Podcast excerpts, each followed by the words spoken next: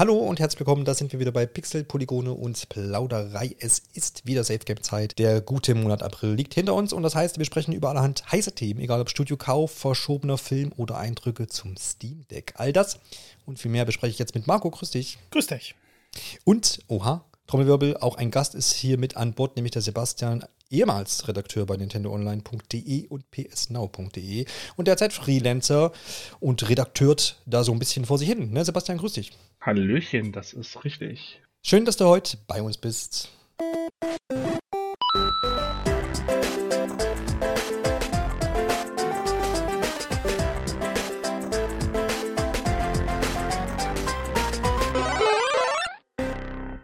Doppelte Expertise heute hier, damit meine ich natürlich euch beide, nehme mich da jetzt einfach mal schön raus. Wir machen das wie immer bei SafeGain und machen so eine möglichst äh, knappe Runde von Meldungen, die wir uns jetzt rausgepickt haben, die, wo wir sagen, die sind erwähnenswürdig für diesen äh, Monat April im Jahr 2022. Und dann haben wir auch noch zwei größere Themen vorbereitet, wo es dann sicherlich das ein oder andere zu diskutieren gibt. Wir steigen direkt ein.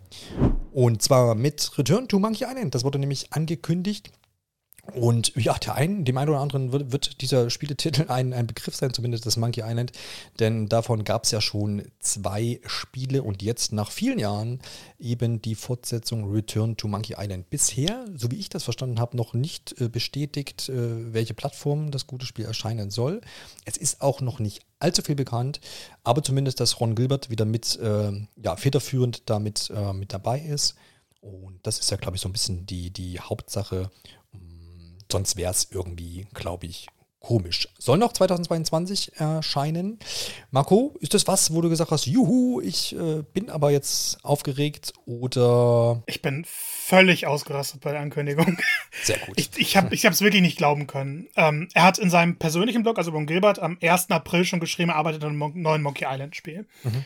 Und obwohl er dafür bekannt ist, keine April-Scherze zu machen, war das halt so eine typische Reaktion von mir. Nee, nee, das passiert nicht. Und dann wurde es ja wirklich offiziell angekündigt von Devolver Digital mit diesem Teaser und ich, ich war baff. Monkey Island 3 war so eines der ersten PC-Spiele, an die ich mich erinnern kann, die ich gespielt habe. Ich habe sehr genossen, ich habe es geliebt und dann später die ersten beiden gespielt. Und die ersten beiden sind, finde ich, immer noch so die besten Adventure-Spiele überhaupt vielleicht. Haben schöne Rätsel, haben einen unglaublichen Humor, haben aber ein offenes Ende. Weil damals Ron Gilbert äh, LucasArts verlassen hat nach dem zweiten Teil und der zweite Teil hatte einen ziemlich heftigen Cliffhanger. Und es wurde immer davon geredet, dass der dritte dann dort andocken muss. Der dritte hat das Ende aber völlig ignoriert und eine eigene Geschichte erzählt. Und dann gab es den vierten, dann gab es das Telltale Reboot, das auch wieder was hinten dran gepackt hat. Und jetzt entwickelt hat Roland Gilbert nicht nur einen neuen Monkey Island Teil, sondern führt diese Geschichte von damals fort. Das heißt, alles ab drei wird ignoriert und es wird wirklich der Nachfolger von Monkey Island 2 abgeliefert wie du gesagt hast, es ist wenig bekannt, aber alleine schon wieder diese Musik zu hören, diesen Charme zu sehen und zu wissen, wer dahinter steht, das hat mich in völlige Ekstase versetzt. Ähm, es ist definitiv einer meiner Most Wanteds dieses Jahr. Ich kann es kaum abwarten. Ich will eigentlich auch gar nichts mehr sehen. Vielleicht noch eine so kleine interessante Sache. Er hat selber gesagt, dass er einige Ideen aus den Sequels, an denen er nicht mehr beteiligt war, rausnehmen wird. Und man hat ja im Teaser schon Murray gesehen, den, den sprechenden äh, Totenschädel. Ähm, ich, ich freue mich tierisch darauf, was da kommen wird. Ähm, was zumindest noch bekannt gegeben wurde, ist, äh, oder was Ron Gilbert selber gesagt hat, dass so ein Hinweissystem integriert werden soll, ähm, was natürlich damals nicht gab. Ne? Da musste man sich noch ein bisschen anders auf andere Art und Weisen helfen. Auch das Internet war da noch nicht so ähm, präsent, wie wir das heute kennen. Aber ich denke, das ist auch eine ganz normale Öffnung und in, auch der Zeit angemessen, äh, weil da die ein oder anderen Stimmen natürlich dann aufkamen, sagen, oh, das ist aber dann nicht mehr so wie früher, wir wollen das aber dann hardcore-mäßig. Aber Hinweissystem wird man auch abstellen können, beziehungsweise ignorieren können. Von daher sehe ich das gar nicht so wild und finde es gut, dass man damit sich natürlich auch ein bisschen für eine breitere Spielerschaft vielleicht öffnet, die nicht so ewig rumrätseln wollen. Äh, Sebastian, äh, bist du auch ähnlich in Ekstase geraten wie Marco oder geht's noch? Leider, leider nicht. Also das Ding ist, ich habe ja leider nicht, nicht so Berührungspunkte mit der ganzen Reihe. Ich bin nicht so der mhm. Adventure-Spieler, deswegen ich freue mich für die Leute, die da voll Bock drauf haben, aber Monkey Island, ja. Ist cool, dass es zurückkommt, auf jeden Fall. Es ist cool, dass Ron Gilbert was macht. Es ist, sieht cool aus, hat einen coolen Stil, aber ich glaube, mich wird es nicht abholen. Aber so wie es jetzt bisher aussieht, ist schon cool. Auch, auch vor allem auch das Hinweissystem, das finde ich toll, dass man halt einfach sagt, hey, hier sind alle irgendwie willkommen, auch wenn ihr irgendwie das Spiel nicht, wenn ihr nicht ganz so viele Rätsel irgendwie gerne löst oder so, ihr könnt halt einfach mit dem Hinweissystem äh, macht es euch einfacher, müsst halt nicht irgendwie im Internet noch suchen. Das ist halt schon gut gemacht. Ja, das auf jeden Fall. Finde ich, find ich auch gut, weil nämlich genau das würde ja auch passieren. Ne? Wenn es ein gutes Hinweissystem ist, dann verlässt du das Spiel auch nicht irgendwie und guckst dann schnell mal am Handy, wie es denn nun weitergeht. Das macht ja dann auch manchmal so ein bisschen so eine Spielerfahrung kaputt. Und ich kann mir vorstellen, wenn das eine cool entwickelte ähm, Sache mit dem Hinweissystem ist, dann kann man das auch schön integrieren. So, ne? Vielleicht ist das ja ein bestimmter Charakter, der hier und dort mal hilft. Oder es sind, sage ich mal, organische Hinweise, die irgendwie in die Spielwelt ordentlich eingewebt sind. Kann ich mir auch gut vorstellen. Hm, dass es dann vielleicht gar nicht so platonisch ist, von wegen, äh, keine Ahnung, irgendwie ein Fragezeichen-Button oben links, wo du halt dann draufklickst, wenn du nicht mehr weiter weißt. Ich glaube, so äh, sporadisch wird es nicht, gehe ich mal von aus. Äh, von daher bin ich gespannt, wie sie das dann auch gestalten wollen und werden. Also wie gesagt, noch im Jahr 2022. Wollen wir mal ins Blaue raten, ob das, weil die Plattform noch nicht bekannt gegeben äh, wurden, wittert da irgendjemand von euch Exklusivität oder ist das einfach nur so ein Move, den man jetzt nicht versteht? Mm, also ich würde sagen, das kommt für alle Plattformen. Also ich kann mir nicht vorstellen, dass man jetzt da groß hingeht und sagt, ah, das vielleicht gibt es eine sechsmonatige Exklusivität im Game Pass oder sowas. Und dann kommt es für alle Plattformen. Aber im Endeffekt äh, wird es für alle da sein und das, das war's. Also. Würde ich auch denken, ne? Devolver Digital ist da der Publisher. Ist ja jetzt, glaube ich, auch bekannt oder hat ja auch zahlreiche Spiele, die auch plattformübergreifend erscheinen. Aber die machen Marco? gerne auch mal Exklusivitäten rein. Ja, genau, also. ja. Also, Marco, hast du irgendwie so ein. Ha, ich ich würde es mir auch wünschen, dass es für alle Systeme direkt kommt, einfach weil Monkey Island ist jetzt kein cooles kleines Indie-Projekt, sondern eine der der Reihen im Endeffekt für Adventure-Fans. Äh, von daher fände ich es ein bisschen schade, wenn sie da auf Exklusivität gehen. Ich kann mir aber vorstellen, gerade weil die Switch so als System relativ passend für solche Adventure-Spiele ist, dass da dann was angepeilt wird. Mein Problem ist so ein bisschen, wieso haben sie jetzt noch keine Plattform angekündigt, wenn es für alle mhm. kommen wird. Das, ich weiß, es ja, genau. passiert öfter mal, aber es ist trotzdem merkwürdig, gerade weil es noch dieses Jahr erscheint. Ja, ist richtig. Das ähm, mal schauen. Also ich glaube, da ist alles möglich, auch in Richtung Exklusivität, also Zeitexklusivität, das sowieso mal außen vorgenommen. Ähm, vielleicht spielt auch ein bisschen die Rolle noch äh, das neue PlayStation Plus. Ich meine, vielleicht wird da noch gebuhlt, welches, welches Abosystem das Spiel vielleicht zuerst drin haben darf oder nicht. Ich weiß es nicht. Das, äh, aber das finde ich wieder nicht schlimm, wenn es in einem Abosystem drin ist, aber du kannst für jedes System trotzdem kaufen. Ja, genau, das ist richtig. Das wäre noch so das kleinere Übel oder fast gar kein Übel, das stimmt. Ja. Da hast du recht.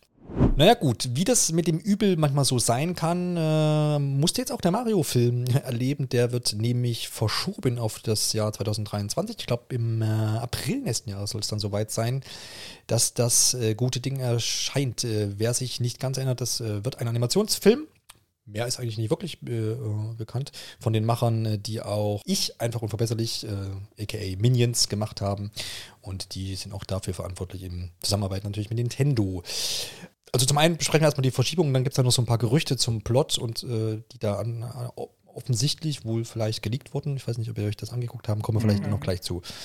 Ähm, genau, ich habe hier auch noch mal kurz die genauen Daten. Im Nordamerika hatten am 7. April und in Japan am 28. April. Für Europa gab es da jetzt noch kein Datum, aber es wird vermutlich irgendwann da in dem Zeitraum dann auch soweit sein. Marco, gab es jetzt einen konkreten hm, Grund? Nee, so richtig nicht, ne? Zumindest wurde kein konkreter Grund bekannt gegeben. Ja. Äh, ich fand es nur herrlich, weil das war irgendwie zu unserer Zeit mitten in der Nacht auf einmal der Twitter-Account von Nintendo, ja, hi, Miyamoto hier. Ja, ähm, ja. War sehr schön geschrieben. Und dann einfach, ja, es, es, wird halt verschoben. Der Film braucht noch ein bisschen mehr Zeit.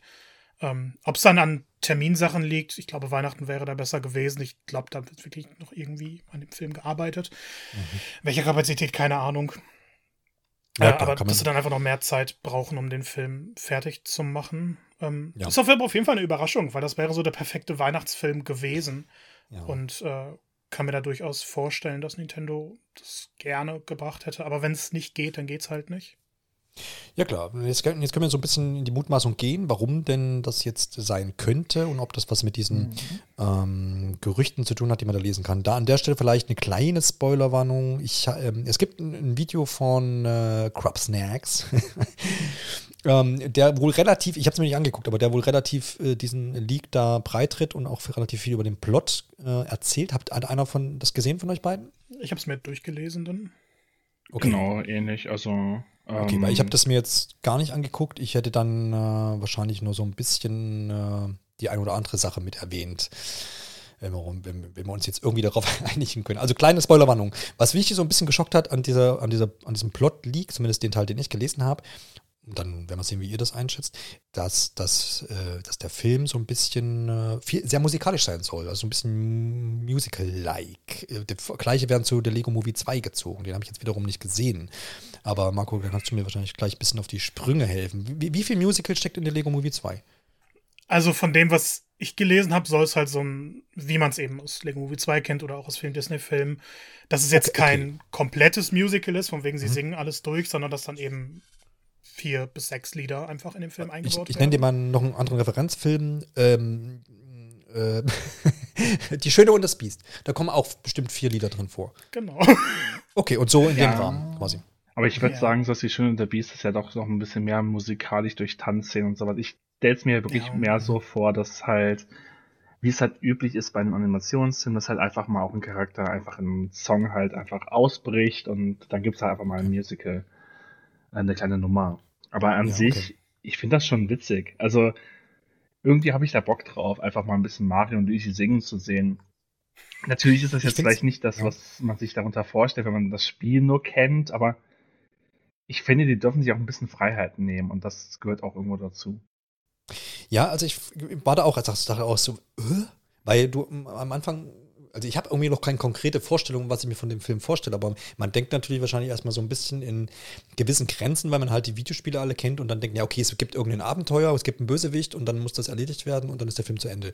Aber jetzt, wo ich so ein paar Tage drüber nachdenken konnte, finde ich es auch ehrlich gesagt gar nicht, gar nicht so so uncool und äh, kann mir das ganz gut vorstellen. Gerade wenn man auch vielleicht an Super Mario Odyssey denkt, mit der berühmten äh, Musikszene, die es da ja auch letztendlich gibt, mit diesem einen Level. Eben, was auch sehr musikalisch äh, angelegt ist. Da gab es auch einen schönen Werbespot zu dem Spiel übrigens, der wiederum auch letztendlich ein Musikvideo war und wo Mario ja auch schon ordentlich getanzt hat. Also, why not? Ja, vor allem hast du ja auch in der Serie auch dann jetzt schon eine Figur, die halt einfach auch eine Sängerin ist. Also von genau. daher, es passt halt einfach dazu. Und irgendwo ist ja auch Nintendo immer mehr dabei, äh, auch musikalischere Sachen in ihre Videospiele einzubauen. Also warum nicht im Film? Ich finde das schon mhm. äh, witzig. Du sprichst auf Pauline an, ne? oder Pauline. Genau, Pauline ist das, das. gewesen. Genau. Die aber nicht gecastet ist für diesen Film. Also das habe ich mir gerade gefragt. Genau. Größere Rolle wird sie auf jeden Fall nicht spielen. Ja, okay, aber das kann es, sein. Mein Problem ist tatsächlich eher so ein bisschen der, der Story League. Weil ich finde, Lieder können funktionieren. Und ähm, so die Themen der Lieder, ich, ich will jetzt auch nicht zu viel spoilern, weil das würde, glaube ich, auch ein bisschen was kaputt machen mhm. einfach. Ähm, aber so die Themen der Lieder, die klingen halt wirklich so nach Humor und mhm. nur Humor. Ähm, aber es, es wird halt keine Adaption irgendeiner Mario-Geschichte sein. Sie machen was komplett Eigenes daraus. Und ähm, so wie es klingt, ist halt Mario auch kein natürlicher Teil des Pilzkönigreichs. Dementsprechend glaube ich, man muss sich erstmal wieder von dem Mario, den man kennt, ein bisschen lösen. Und das wird jetzt der Film am schwierigsten haben, eben diese Erwartungen anzupassen. Dass man jetzt nicht sagt, das ist Mario, das ist das Königreich, was ihr kennt, sondern alles neu einzuführen, die eigene Interpretation den Leuten so ein bisschen aufzudrücken. Und wenn sie das gut machen, dann kann das auch ein guter Film werden. Aber ob sie das dann schaffen, ist wieder eine andere Frage. Ich glaube, das Problem ist wirklich, dass wir noch keinen einzigen Trailer dazu hatten, nicht mal so einen kurzen Teaser. Und das hätte eigentlich jetzt dann so der perfekte Zeitpunkt langsam sein können, um so langsam diesen Hype zu starten. Jetzt durch die Verschiebung werden wir vermutlich noch länger darauf warten müssen. Ja, genau. In, ich bin da wirklich auch gespannt, will aber jetzt auch da, glaube ich, gar nicht so viel Zeit äh, hier in Diskussionen verbringen, weil man kann da, glaube ich, ziemlich viel diskutieren, wie das sein könnte und wie das wird, dann mal vielleicht geben wir uns das tatsächlich, tatsächlich für dann konkreteres auf, wenn es, wie gesagt, vielleicht auch mal einen Trailer gibt. Aber einen äh, Fakt können wir zumindest noch mit anreißen, äh, was auch jetzt Gerüchte halber mit aufkam. Und das würde ja dann wieder auch zu einer Verschiebung passen, dass wohl das Design von Mario und Luigi irgendwie nochmal überarbeitet wird. So habe ich das verstanden. Oder ja, wurde, wie auch immer. Ähm, das kennen wir ja auch schon vom Sonic-Film, ne? Wo nur da war es halt so rum, dass man den Trailer erst damals veröffentlicht hatte und dann alle gesagt haben, äh, nee. Und dann hat man das relativ schnell ja auch wieder überarbeitet.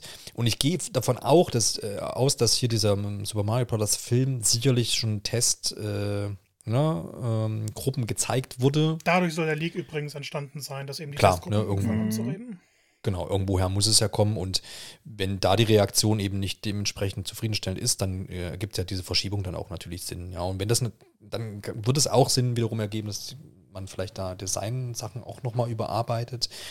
Weil das ist ja auch ein ganz, eine ganz schwierige Geschichte. Du kannst natürlich da, also Mario hat ja Designänderungen auch in seinen Spielen erlebt, jetzt nicht nur vom Wechsel von 2D auf 3D, sondern auch, wenn man sich die letzten Spiele anguckt oder auch einfach guckt, so ein bisschen, wie sieht denn Smash Bros. aus, wie irgendwie in Tennis und so. Da gibt es schon Unterschiede, auch wenn die manchmal klein ausfallen. Aber da muss man natürlich auch irgendwo einen Weg finden, welcher Mario ist jetzt hier im Film so und, und, und bringt man da vielleicht auch noch Eigenes rein. Vielleicht haben sie zu viele Eigenes reingebracht, ich weiß es nicht.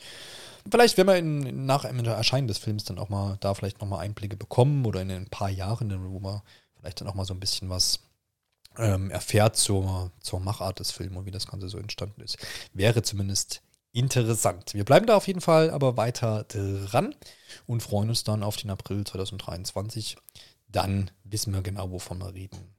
Dann äh, steht mal noch ein weiteres Gerücht hier auf unserer Agenda und zwar dreht das sich darum, dass äh, Ubisoft gegebenenfalls nun doch an einen Verkäufer gehen könnte. In den letzten Jahren war es ja immer so, dass äh, Ubisoft so als in Anführungsstrichen familiengeführtes Unternehmen äh, sich oft von, von potenziellen Verkäufern irgendwie ja, abgewandt hat und das gar nicht so in Erwägung gezogen hat. Das scheint sich jetzt laut aktuellen Berichten eventuell zu wenden, Marco. Du hast da bei uns auch auf Nintendo Online-psnau.de die News zu gehabt. Äh, klär uns doch mal auf, was da jetzt die Faktenlage ist. Genau. Im Endeffekt ist wohl nur bekannt, dass äh, Ubisoft sich möglicherweise auf einen Verkauf vorbereitet. Also es gibt nicht mal handfeste Gerüchte. Äh, es ist aber auf jeden Fall bekannt geworden, dass äh, mehrere Firmen, unter anderem BlackRock Inc. und äh, KKR Co., den französischen Markt speziell beobachten, um zu schauen, äh, was für einen Wert Ubisoft hat und was für einen Wert es sich entwickeln könnte und ob eben eine Übernahme äh, möglich ist. Und äh, Kotaku hatte auf dem Bloomberg-Bericht dann nochmal ein bisschen genauer recherchiert oder mit anderen Quellen reden können und äh, einfach nochmal ein paar Gründe genannt, wieso das durchaus wahrscheinlich ist, weil Yves Guillemot, ich hoffe, ich habe ihn richtig ausgesprochen, ich fand's ähm, wunderschön. versucht wohl aktuell irgendwo einen Ausweg zu finden, weil es ist ja kein Geheimnis, dass es Ubisoft nicht gut geht.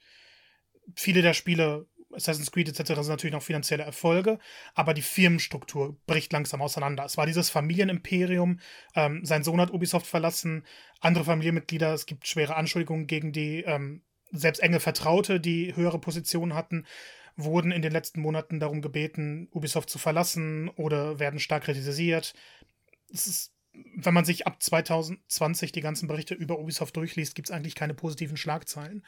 Und ähm, es wäre vielleicht eben für Eve dann ähm, das Logischste einfach, Ubisoft zu verkaufen, da er dieses Familienunternehmen nicht weitergeben kann aktuell und selber jetzt auch nicht mehr der Jüngste ist. Ähm, ob das passieren wird, völlig unbekannt. Es wäre dann natürlich wieder der Wegfall eines gigantischen Publishers. Die Rechte landen wieder irgendwo anders. Und äh, ja, der Videospielmarkt würde sich halt wieder selbst wenn sie dann unter einem anderen Besitzer immer noch für Multiplattformen etc. was veröffentlichen, aber die Videospiellandschaft wird dadurch ordentlich durchgeschüttet. Und man weiß eben nicht, ob die Zukunftspläne, die Ubisoft jetzt hat, dann noch bestehen bleiben werden. Auf der anderen Seite, man muss wirklich immer betonen, sind nur Gerüchte. Es kann auch sein, dass Ubisoft einfach so weiterläuft. Ähm, mal schauen. Genau, es können, können, ne, man hat ja in den letzten Jahren so Ubisoft ist schon so ein bisschen gebeutelt von zum einen von allerhand Skandalen, dann auch alles, was äh, an Spielen so erschienen ist in der letzten Zeit, ist jetzt auch nicht so herausragend gelaufen. Da gab es auf jeden Fall definitiv bessere Zeiten. Und wie das halt immer so ist, wenn so ein Publisher und Entwickler da auch so in einer kleineren, vielleicht auch größeren Krise steckt, dann kommen diese Gerüchte ja eigentlich immer auf, dass äh, ja vielleicht dann irgendjemand mal an der, an der Tür klingelt und sagt Hallo und den Geldbeutel äh, aufmacht. Andererseits kann so eine, so eine Krise natürlich auch innerhalb des Unternehmens durch Umstrukturierung auch wieder aufgefangen werden. Ne? Das äh, soll ja durchaus auch möglich sein, wird ja vielleicht heute auch nochmal Thema sein. Insider also, sagen aber gerade, das hat in den letzten zwei Jahren nicht funktioniert. Dass ja, genau. Versprechen, also, Ubisoft gemacht hat, überhaupt nicht ja. eingehalten wurden. Genau, gerade was jetzt äh, Behandlung von Mitarbeiterinnen und Mitarbeitern angeht, ne, das ist ja auf jeden Fall, da hat man ja auch, äh, glaube ich, schon berichtet, dass eben da vieles auch nicht vorangegangen ist und dann eben bei Versprechungen geblieben ist. Ähm, Sebastian, vielleicht dann die Frage an dich. Also jetzt haben ja, hat ja Marco diese äh, ominösen Firmen hier genannt. Soweit ich das ver äh, verstanden habe, sind das ja so Privatinvestmentunternehmen, die jetzt äh, erstmal ähm, ja dann da vielleicht äh, irgendwie äh, ja ein Investment wittern. Äh, üblicherweise mhm. wünscht sich wahrscheinlich ja jetzt der geneigte Spieler, dass das Ganze dann eine andere Industriegröße vielleicht kauft. Sony, Microsoft, keine Ahnung, Nintendo. ja, gut. Ich weiß nicht, also wenn jetzt, ähm, wir hatten es jetzt halt auch oft genug gehabt, dass halt irgendwie ein äh, Publisher kauft einen anderen Publisher auf und mhm. sowas. Mhm. Aber das wäre jetzt halt nochmal irgendwie eine andere Richtung. Also man könnte jetzt gar nicht sehen, okay, wenn jetzt das Blackstone Inc. oder KKR und K oder Co., wie sie auch immer heißen, ähm, wenn die jetzt eben Ubisoft kaufen. Wir können halt nicht abschätzen, okay, wie läuft denn das dann weiter mit Ubisoft? Es kann ja genauso sein, dass da wirklich, wie Marco schon sagte, dass Ubisoft einfach normal weiterläuft, wie wir es halt jetzt kennen und halt intern die Strukturen sich halt irgendwie durch diese Firmen halt ändern. Es kann halt wirklich sein, dass wir dadurch halt als Spieler und Spielerinnen halt selbst das überhaupt nicht mehr, äh, wir merken das vielleicht gar nicht. Aber ja, man muss einfach abwarten, was da am Ende draus wird. Ja, das, das auf jeden Fall. Das, das, wie, wie so oft bei den Themen, die wir besprechen und gerade bei Gerüchten ist es halt immer so, ja. da muss man dann mal gucken, was, was dann bei rumkommt. Ähm, ja, ich habe da auch nicht so, so konkret, ein konkretes gutes oder schlechtes Gefühl bei. Also das liegt einfach, wie gesagt, in der Sache, Natur der Sache, dass man nichts Genaues weiß. Und das kann eben gut sein, ne? wenn man sagt, okay, da kommt vielleicht frischer Wind rein, das Investment ähm, formt dann vielleicht auch das Unternehmen irgendwie um und bringt vielleicht auch bekannte Marken oder neue Marken hervor. Ähm, das ist vielleicht das, was, was die Spieler sich da auch wünschen, ne? dass ähm, man da irgendwie vielleicht ein bisschen das angeht. Wobei, auch das könnte man wieder diskutieren. Neue Marken gab es ja in der Vergangenheit mit Phoenix Rising zum Beispiel. Ähm, also, ja, mal sehen. Also es sind auch noch viele Sachen so in Entwicklung, die, wo ja auch Spieler noch drauf warten. Ne? Das berühmte Piratenspiel, dessen Namen ich vergessen habe, weil es so lange verschoben wird, wurde. Ähm, Genau. Weil auch zuletzt ähm, nochmal neue Leaks aufgetaucht sind. Ja, genau. Der Prinz von Persien soll zurückkehren in einem ja. Remake. Ähm, und dann das übliche Assassin's Creed. Wünschen sich auch viele Leute, dass das weitergeht. Das letzte war ja, ja. gar nicht schlecht weggekommen. No? Ne? Und Phoenix Rising 2 gab es auch Gerüchte halber schon ähm, Sachen dazu. Und Marco, was Remake? wird. Ja, Splinter Cell, Just Dance will, will auch weiter betanzt werden. Wenn Just Dance aufhört, dann gibt es hier Terror. Dann ja, das bringt jemand anderes. Dann springt ja, jemand anders in die Bresche. Das darf nicht sein. Auf jeden Fall, ähm, es ist halt ja. schwierig, einfach abzusehen, was halt passiert. Wenn wir jetzt wirklich, wenn wir es jetzt mit Microsoft hätten oder Sony, wir würden einfach wissen, okay, Microsoft kauft sich Ubisoft, okay, die Marken kommen alle in den Game Pass, bestehende Sachen werden beibehalten und dann irgendwann wird diese Marke halt einfach Microsoft fertig. Wir würden es halt wissen, wie es abläuft. Jetzt ist es halt ein bisschen undurchsichtiger. Ja, ja. Lassen wir es mal so stehen und äh, gehen gleich zum nächsten Thema. Und zwar ist die Überschrift hier, verhindert Nintendo of America die Bildung von Gewerkschaften. Aha. Wir wissen, das Thema Gewerkschaften äh, ist in den USA nicht sehr beliebt und eigentlich ähm, verhindern viele Unternehmen äh, die, die, Bildung von Gewerkschaften in den USA. Gleichermaßen ist es aber so, dass ähm, Thema, bei Thema Activision es ja auch so ein bisschen Gewerkschaftsgründungsversuche gab und noch gibt. Ähm, und dass ich immer so ein bisschen das Gefühl hatte, jetzt könnte sich vielleicht so ein bisschen was bewegen, zumindest, dass man sich irgendwie organisiert als Arbeitnehmer, ob das nun jetzt in der Videospielbranche ist oder in anderen Branchen. Aber so richtig Licht, großes Licht ist da nicht am Ende des Tunnels, glaube ich, so aus, aus aktueller, aktueller Sicht. Eher vielleicht so, ein, ja, so eine kleine Flamme von einem kleinen Teelicht irgendwo fünf Kilometer entfernt, wenn das reicht. Äh, was ich sagen will, ist, dass ähm, jetzt hier äh, es Vorwürfe gibt gegenüber Nintendo. Die soll nämlich äh, angeblich einen Mitarbeiter gefeuert haben, weil der eben jenes angeregt hat in seinem Mitarbeiterkreis. Ähm, hat wohl so ein bisschen, ähm, ja, einfach die, die ähm, Gegebenheiten kritisiert und hat vielleicht dann in Gesprächen gegenüber Mitarbeitern oder ja, mit, ja, gegenüber Mitarbeitern ähm, ähm, ja gesagt, dass das vielleicht eine Option wäre, eine Gewerkschaft zu gründen. Und daraufhin soll ihn wohl Nintendo entlassen haben. Ähm, es sind auch die Worte zu lesen, dass da eben Mitarbeiter übermacht wurden. In welchem Stil das dann nun jetzt war, ob da jetzt irgendwie im Pausenraum die Kamera hängt oder äh, wie das vonstatten ist, weiß ich jetzt nicht. Ist sicherlich dann auch Inhalt der Klageschrift irgendwo, die jetzt aber hier zumindest mir nicht vorliegt. Das wäre dann auf jeden Fall eine äh, Verletzung, wenn das so wäre. Ne? Also Mitarbeiter will Gewerkschaft gründen oder spricht darüber, wird dann darauf entlassen. Ein Verstoß äh, gegen den National Labor, Rela National Labor Relations Act, den dann Nintendo missachtet hätte und damit wär, würde dann die Klage auf jeden Fall auf einer, einer Gesetzesbasis fußen und dann würde es da irgendwie auch eine Strafe für Nintendo geben. Nintendo hat dazu zumindest Stellung bezogen und äh, sagt, dass, ich, dass sie sich der Vorwürfe bewusst sind und ähm, ja, wird eng, eng mit den entsprechenden Behörden zusammenarbeiten, um das dann eben auch aufzuklären. Überrascht dich das, Marco, dass auch, was heißt, ja, dass bei Nintendo of America sowas denn vorkommt? Es kommt in kommen jeder soll, großen. Videospielfirma vor. Ja, das ähm, glaube ich immer. Auch. Ich, ich, finde immer, Nintendo hat halt dieses, diese Weiße Weste, ne? Ja, mhm. aber irgendwie auch wieder nicht.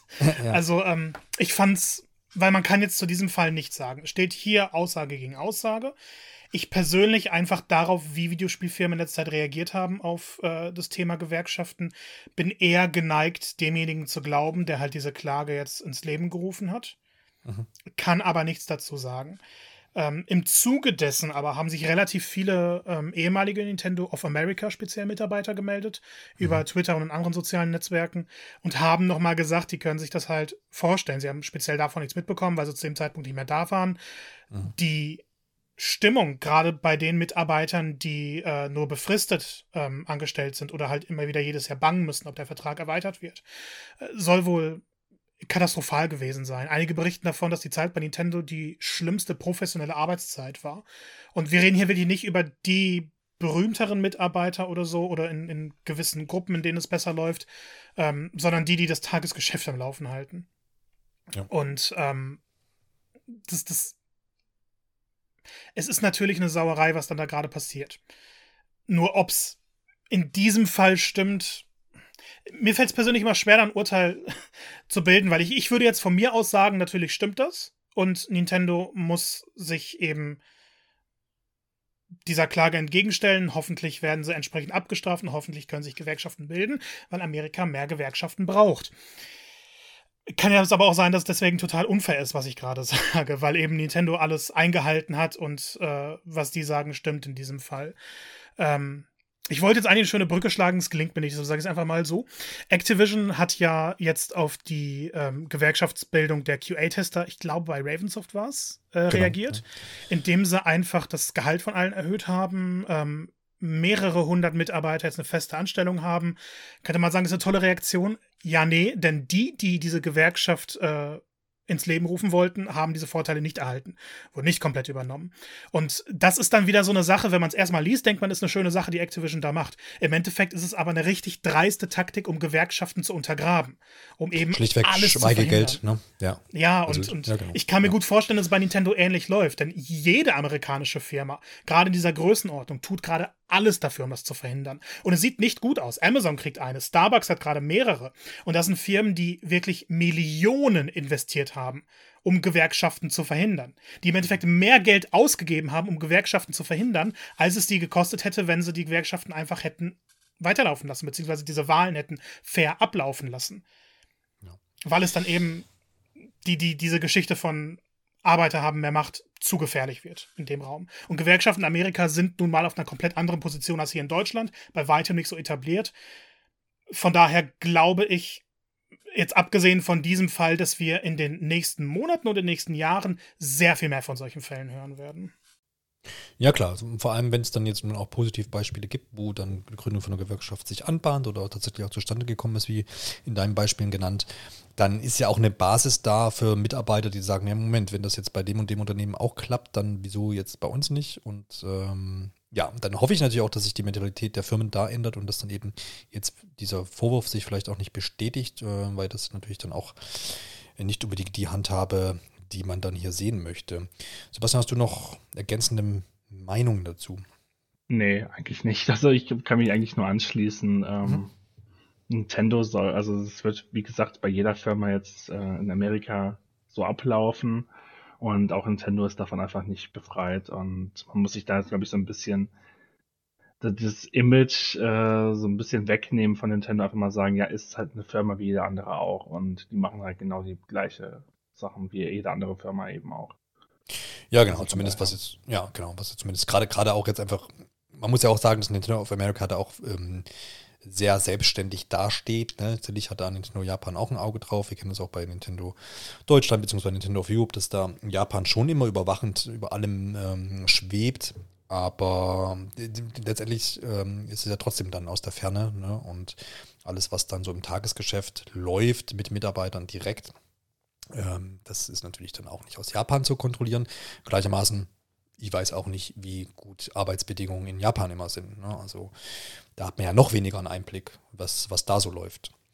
Also ja, spannendes Feld auf, jeder, auf jeden Fall und ich denke, wie Marco sagt, dass wir da immer wieder noch berichten werden können und das eine oder andere dann auch hören und vielleicht, ja, vielleicht dann auch mal was Positives, dann auch aus der Videospielbranche, wenn dann die erste Gewerkschaft äh, ja, dieser Branche vielleicht dann mal existiert. Ob das dann bei Nintendo of America sein wird, weiß ich nicht. Schauen wir mal. Was wir uns auch schon bald oder vielleicht eher in ferner Zukunft anschauen können, ist Amy Hennings neues Star Wars Spiel, die mit ihrer Firma Skydance New Media äh, solches jetzt angekündigt hat. Und ähm, aufmerksame Videospielinteressierte äh, werden äh, wissen, dass Amy Henning ja schon mal einen Versuch hatte, äh, ein Star Wars Spiel zu machen. Uh, Whiskerial Games damals, Electronic Arts geführtes Studio, ähm, hatte das mal in Arbeit, wurde aber dann gecancelt. Umso sehr oder umso mehr freut sie sich jetzt, dass sie natürlich jetzt noch einmal die Möglichkeit äh, bekommt, äh, an diesem äh, Star Wars Spiel zu arbeiten. Amy Henning kennt man ja vor allem von der Uncharted-Reihe, äh, zumindest 1 bis 3. Also wenn ich das richtig abgespeichert habe. Genau. Und dementsprechend ähm, ja schon Branchengröße, was jetzt ähm, ne, diese Spiele vor allem angeht. Sebastian, was äh, erhoffst du dir dann äh, von so einem Star Wars-Spiel? Ähm, also vor allem einfach ein interessantes, spaßiges Abenteuer. Also wenn, wenn, wenn ich halt wirklich, ich möchte eigentlich gar nicht, dass Amy Hennig jetzt nochmal was komplett Neues macht. Sie kann einfach ihre Expertise von Uncharted halt einfach nutzen und das auf Star Wars ableiten und es einfach mal ein cooles Abenteuer in diesem ganzen Universum bieten. Mhm. Wo wir einfach einen Charakter haben, mit dem wir uns freuen, mit dem zu spielen, den irgendwie zu begleiten. Und so wie es halt mit Nathan Drake war. Also ich brauche jetzt nicht irgendwie das dunkle Star Wars mit oh, den krassesten Jedi, die wir jemals gesehen haben. Sondern ich erwarte einfach ein cooles, spaßiges Spiel mit Weltraumabenteuer und ja, mehr eigentlich nicht. Ja, ist interessant, dass der Skydance New Media hat ja auch schon äh, vor einiger Zeit äh, eine Kooperation mit Marvel angekündigt. Das heißt, da ist ja auch ein Spiel mit äh, in der Mache und jetzt eben auch dieses Star Wars Spiel. Also man krallt sich ja dann echt hier ziemlich große Marken. Und ähm, zum jetzigen Zeitpunkt aber, wie gesagt, sehr, sehr wenig dazu bekannt. Äh, Marco, wie hype bist du jetzt schon aufgrund dieser, dieser Kombination Amy Hennig und äh, Star Wars? Äh, ist das schon was, was dich dann schon äh, mit großen Augen ähm, hier, hier erscheinen lässt? Oder sagst du, naja, du musst auch erstmal beweisen, was da dann rumkommt? Ich glaube, das Spiel damals war Star Wars 1313, das gecancelt wurde von ihr, oder? Nee, das war Project Ragtag, nicht äh, 1313. Ah, 1313 okay. wurde ähm, gecancelt, als Disney Lucasfilm übernommen hatte. Okay, okay. dann habe ich das schon mal durcheinander gebracht. Aber ähm, so damals war halt Star Wars für mich keine Marke, die mich überhaupt irgendwie interessiert hat. Und da habe ich Filme geguckt und mittlerweile bin ich drin und habe Spaß mit der Marke. Und äh, ich muss mich da echt Sebastian anschließen. Wenn sie da eine düstere Geschichte erzählen, sowas komplett Ernstes, das will ich gar nicht. Weil Star Wars ist, finde ich, für mich am besten, wenn die Action im Fokus steht und dieser Spaß und am besten durch viele verschiedene Planeten, die alle wahnsinnig abwechslungsreich sind. Und wenn dieser, dieser Abenteueraspekt reinkommt und Amy Henning, ähm, ich glaube, sie ist gerade eine, die das gut äh, rüberbringen kann und die gerade so eine Geschichte ins Leben rufen kann. Die Frage ist dann natürlich, wie wird's gameplay-technisch aussehen? Ähm, es sind so viele Star Wars-Projekte in Arbeit. Wird das überhaupt zustande kommen? Wird das auch nochmal irgendwann gecancelt? Schwer, so, so in die Zukunft zu blicken, aber ich finde es auf jeden Fall interessant. Es ist eine schöne Kombination. Es ist, glaube ich, so ein. Wieder einfach eine Ankündigung, da hört man die Namen, wer involviert ist, und man ist schon so ein bisschen gehypt. Ja, ich glaube auch, dass so, so, so ein Canceln hier jetzt nicht unbedingt im Raum steht, weil wir haben ja jetzt letztendlich ne, mit dieser neu gegründeten Firma, wo übrigens auch Amy Hennig Präsidentin von ist, Guardians New Media, ja letztendlich als Entwickler dasteht und Lucasfilm Games, die ja dann da mit, mit, mit äh, quasi ihre Rechte mitgeben und da soll ich auch noch zur Hand gehen, vermutlich dann auch im Publishing, das wird man dann noch sehen da ist ja jetzt kein, kein, kein, kein Electronic Arts, wie es seinerzeit zum Beispiel war, die dann sagen, dauert uns vielleicht alles zu lang, es kostet zu viel Geld, äh, ist nicht unsere Vision oder so. Ich glaube, wenn sie ihr das Projekt schon geben jetzt und die Markenrechte da an Star Wars für das Spiel, dass sie da, dass sie da auch hoffentlich ähm, dann auch äh, freie Hand hat und so ein bisschen ihr Ding machen kann und ihre Vision dann auch umsetzen kann. Ich meine, man ist sich der ja auch bewusst, dass sie ihr letztes Star Wars Projekt eben nicht umsetzen konnte und ich glaube, das kann man ihr jetzt auch nicht nochmal antun. Und äh, wie gesagt, sie steht ja da für mh, mm, wirklich gute Spiele, gute Action-Adventures mit Und Uncharted. Battlefield Hardline. Ähm, von daher bin ich da auch guter Dinge. Wie du auch schon gesagt hast, wir haben ja echt in vielen Episoden in der Vergangenheit, vor allem dann immer in Safecam, irgendwie häufig dann auch über Star Wars gesprochen, weil jedes Mal irgendwie ein neues äh, Projekt angekündigt wurde oder hier da was Neues gab. Also das, die stellen sich da wirklich äh, breit auf, jetzt mit Lucasfilm Games und mit den verschiedenen ähm, Entwicklern, die da jetzt an verschiedenen Projekten arbeiten. Also auf jeden Fall spannend, Star Wars-Fans äh, können da dann wahrscheinlich eine ganze Menge erwarten. Wird dann spannend zu sein, wie, wie breit sich das dann genremäßig verteilt und wie gut oder wie, wie, wie, hoch, wie weit die Spanne ist an, an, an der Qualität der Spiele. Das, das wird auf jeden Fall spannend. Dann äh, herrschte Einigkeit äh, bei Microsoft und Sony, wie man das kennt. Ja, äh, gemeinsam geht man äh, neue Wege, nicht nur beim Thema Cloud Gaming, wo man sich schon gegenseitig aushilft. Nein, ähm, auch äh, soll es die Werbung in Videospielen betreffen. Denn beide Unternehmen haben aber allerdings unabhängig voneinander um so um eine Woche versetzt, glaube ich, erst mal Microsoft dran, ja, sich geäußert, beziehungsweise gibt es ähm, Insiderberichte dazu, es war keine offiziellen Aussagen, äh, dass Microsoft als auch Sony ähm, plant, in Free-to-Play-Spielen Werbung zu schalten oder schalten zu lassen. Das klingt erstmal verrückt und ganz schlimm, soll aber wohl so sein nach diesen Insiderberichten, dass äh, diese Werbeflächen tatsächlich in Spielen äh, zum Beispiel Werbebanner sein können oder an irgendwelchen Häusern, irgendwelche Leuchtreklame, äh, was es ja schon gibt bei, bei ähm, ja, zum Beispiel Fußballspielen oder Formel 1, wo einfach ja, Werbebanner in der Realität sowieso schon da sind. Ähm, sowas ähm, quasi, sage ich mal, dezentes. Also es ist nicht die Rede, zumindest ähm, laut diesen Berichten, von Werbeunterbrechungen, zum Beispiel in äh, Ladebildschirmen oder in irgendwie zwischen Spielrunden oder sowas. Das wurde jetzt zumindest hier nicht erwähnt, sondern es geht, wie gesagt, um, ja, könnte man sagen, organische Werbung in Videospielen und ausschließlich auch Free-to-Play-Spielen, also Spiele, die man nicht bezahlt. Äh, man möchte damit äh, so ein bisschen äh, ja noch eine Möglichkeit für die Entwickler wohl geben, dass man äh, sagt, man kann da noch, hat da noch eine Einnahmequelle, abseits von äh, Mikrotransaktionen und irgendwie DLC oder irgendwelchen anderen Kaufmöglichkeiten für diese Free-to-Play-Spiele, dass man sagt, okay, ich kann, habe hier ein erfolgreiches Free-to-Play-Spiel, hier kannst du dann auch die Werbefläche buchen und dann hast du einfach Einnahmen. Laut der beiden Berichte ist es so, dass Microsoft äh, nicht plant, da irgendwie sich dran zu beteiligen. Also man will da kein Geld mit abgreifen. Diesbezüglich ist Sony wiederum noch nicht ganz sicher, wie man das handhaben wird. Wie gesagt, fußt alles auf äh, ähm, zwei Berichten von äh, businessinsider.com. Und wie das dann ausgeht, wird man sehen. Also es geht wohl darum, dass das wohl aktuell vorbereitet wird. Marco, ist es für dich ein Schock oder denkst du, es ist irgendwie ein logischer Schritt und ist vielleicht sogar ganz gut, ähm, vielleicht sich sogar von Mikrotransaktionen so ein bisschen abwenden zu können, weil man eben sagt, okay, man macht ein bisschen Werbung und äh, verdient damit ein bisschen Geld? Ich, ich habe ehrlich gesagt keine Meinung dazu. Ganz gut, dass du es jetzt so eingeleitet hast, weil ich glaube nicht, dass Mikrotransaktionen dadurch weniger werden. Mhm. Das ist so eine zusätzliche Sache und ähm, wenn Mikrotransaktionen bisher Geld machen, dann werden sie das nicht versuchen, dadurch zu ersetzen, sondern einfach noch mehr Profit versuchen rauszuschlagen. Ähm, ja, wenn man das so in Free-to-Play-Titeln einbringt, es, es, kommt natürlich stark auf die Form an. Wenn es überhaupt gar nicht stört, wenn es irgendwo drin ist, ist es natürlich irgendwo ein bisschen nervig, weil wenn ich meistens Videospiele spiele, dann möchte ich ja eben eben diese Sachen, für die da geworben werden würde, ausblenden. Auf der anderen Seite Fortnite ähm, macht es ja mittlerweile mit, mit Werbung. Sie bauen ja in Gebäude oder bestimmte Artikel kommen rein oder seien es Konzerte oder so, ist ja auch irgendwo eine Form von Werbung ähm, und, und bringen da halt zusätzlich Engagement mit rein und, und generieren dadurch mehr Umsatz. Ich kann es mir bei Microsoft und Sony aktuell noch nicht so sehr vorstellen, weil bei beiden, ich meine, was hat man denn für Free-to-Play-Spiele bisher, wo das gut eingebracht werden könnte? Sony ist ja doch eher auf AAA-Sachen, für die man das Geld eben verlangt. Und wenn da Werbungen reinkommen würde, ist völlig, völlig schwachsinnig. Ähm, Microsoft durch den Game Pass eben, naja, Halo Multiplayer ist ja auch theoretisch Free-to-Play. Aber es geht doch nicht um, um äh, Exklusivtitel, äh, Free-to-Play-Exklusivtitel, sondern es geht doch auch darum, zu sagen, keine Ahnung, äh, Entwickler XY Ach so.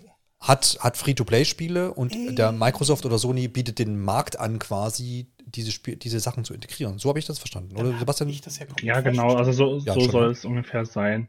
Ja. Ähm, ich finde dann auch, äh, also ich weiß nicht, wie Microsoft damit umgeht, aber bei Sony steht ja auch schon drin, dass ähm, Sony dann halt auch Geld da wahrscheinlich damit verdienen wird, eben nicht direkt daran, ähm, an, an der Werbung an sich, sondern halt daran, diese Plätze zu verkaufen, diese, das Placement zu verkaufen und die, und halt, ähm, die Möglichkeit für die Entwickler, eben da die, äh, da, da eben Geld mit zu verdienen. Das wird halt das Business Model sein. Und bei Sony haben wir ja auch jetzt immer mehr gehört, dass sie eben mehr in diesen Service-Ansatz wollen. Sie wollen mehr in den Multiplayer-Aspekte investieren und solche. Deswegen haben sie Bungie gekauft. Deswegen haben sie ähm, diese ganzen PlayStation Presents, glaube ich, heißen sie, oder wie ist das? Oder PlayStation auf jeden Fall da, wo sie halt mitproduzieren. Also Haven haben sie jetzt gekauft, aber dieses andere von den Call of Duty Leuten und solche Sachen halt. Also bei Sony wird es jetzt auch noch mal ein bisschen mehr halt eben um Service und Multiplayer gehen als noch in der PS4-Generation. Ja, genau. Kann natürlich sein, das ist ein guter, guter Punkt, dass das da vielleicht auch ein bisschen mit einhergeht, dass man sagt, okay, da sind ja Spiele in der Entwicklung und warum da nicht irgendwie mit Werbung dann zu schalten, macht natürlich Sinn.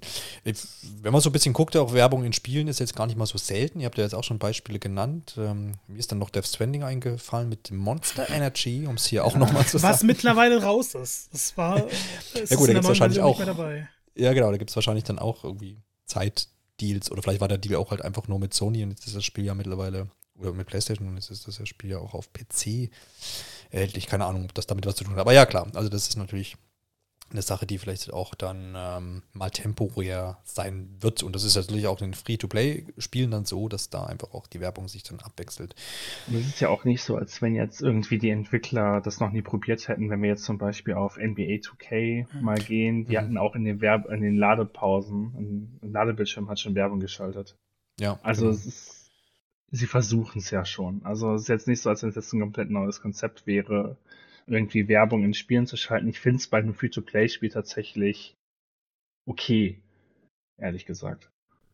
Ja, ist auch meine, stören. genau, wenn, man, wenn, wenn ich persönlich auch nochmal einschätzen würde, ist wäre wär für mich jetzt, erstens, ich spiele nicht free, viele Free-to-Play-Spiele, aber selbst wenn, würde es mich wahrscheinlich jetzt auch nicht groß äh, stören, wenn da irgendwie was ist. Es ist halt so ein bisschen, das Einzige, was sein kann, wenn es halt so ein bisschen ein Stilbruch irgendwo dann ist. Also wenn, wenn es irgendwann das irgendein Spiel ist, was in irgendeiner Welt spielt, nehmen wir mal an, das ist geschichtlich gar nicht möglich, dass da Coca-Cola-Werbung ist oder was weiß ich, keine Ahnung, weil das Spiel irgendwie, keine Ahnung, halt in, in, in, in der Steinzeit spielt, sagen wir mal ganz zugespitzt.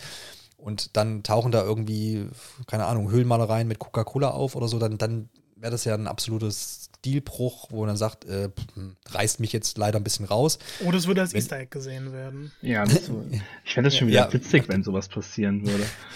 Ja, es kommt aufs Spiel so ein bisschen an. Also wenn ich wirklich in so einer Welt bin und ich spiele den, den krassen, äh, hab eine jetzt die Spielidee schon eine krasse, ähm, äh, ein krasses Team hier, wo ich in meiner Höhle unterwegs bin und jagen gehe und so und dann ist da halt auf einmal Coca-Cola-Höhlenmalerei, weiß ich nicht. Das würde mich rausreißen, glaube ich. Ähm, anderes wäre es, wenn ich in der Großstadt ein Spiel angelegt habe, wo sowieso Werbung hängt überall, dann wäre es ja wieder wurscht. Ja, genau. Aber wir reden ja dann auch eben von Free-to-Play-Spielen, von Multiplayer-Spielen, da geht es nicht so wirklich um die Atmosphäre. Also ich kann ja, mir genau. jetzt nicht vorstellen, dass jemand irgendwie das Multiplayer-Höhlenmensch-Spiel spielt und ähm, Warte noch ab, du. Da irgendwie. Vielleicht gibt's Jetzt hört jemand diesen Podcast und entwickelt das. Es wäre nicht ja. das erste Spiel, was aufgrund einer Episode bei Pixel Polygon Plauderei veröffentlicht werden würde. Das äh, werdet ihr schon noch sehen. wir haben ja schon nur oft äh, Ideen ausgetauscht und dann klingelt immer das Telefon dann nach Ausstrahlung. Finden wir gut, heißt es dann immer. Top Secret Sachen das? klapperst du jetzt hier aus? Ja, das, ich wollte ja auch nochmal sagen, wir sind, haben uns da ja auch geöffnet. Anfangs haben wir ja gesagt, nee, nee, das steht nicht zum Verkauf. Aber nun müssen wir auch sehen, wo wir bleiben. Wo bleibt eigentlich das nächste Kingdom Hearts, Marco? Ach, jetzt kommen wir zum schönsten Thema, oder? Nee, das nee, nee, die kommen noch, die schönsten Themen, sonst ist ja danach jetzt vorbei. Also spulen wir mal ein bisschen zurück, weil die Frage kommt, beantworte ich gleich. Äh, man muss ja erstmal sagen, das Kingdom Hearts Jubiläum hat im März stattgefunden. Das, die eigentliche Veranstaltung zum 20. Jubiläum hat dann 13 Tage danach stattgefunden und dafür liebe ich Nomura schon mal.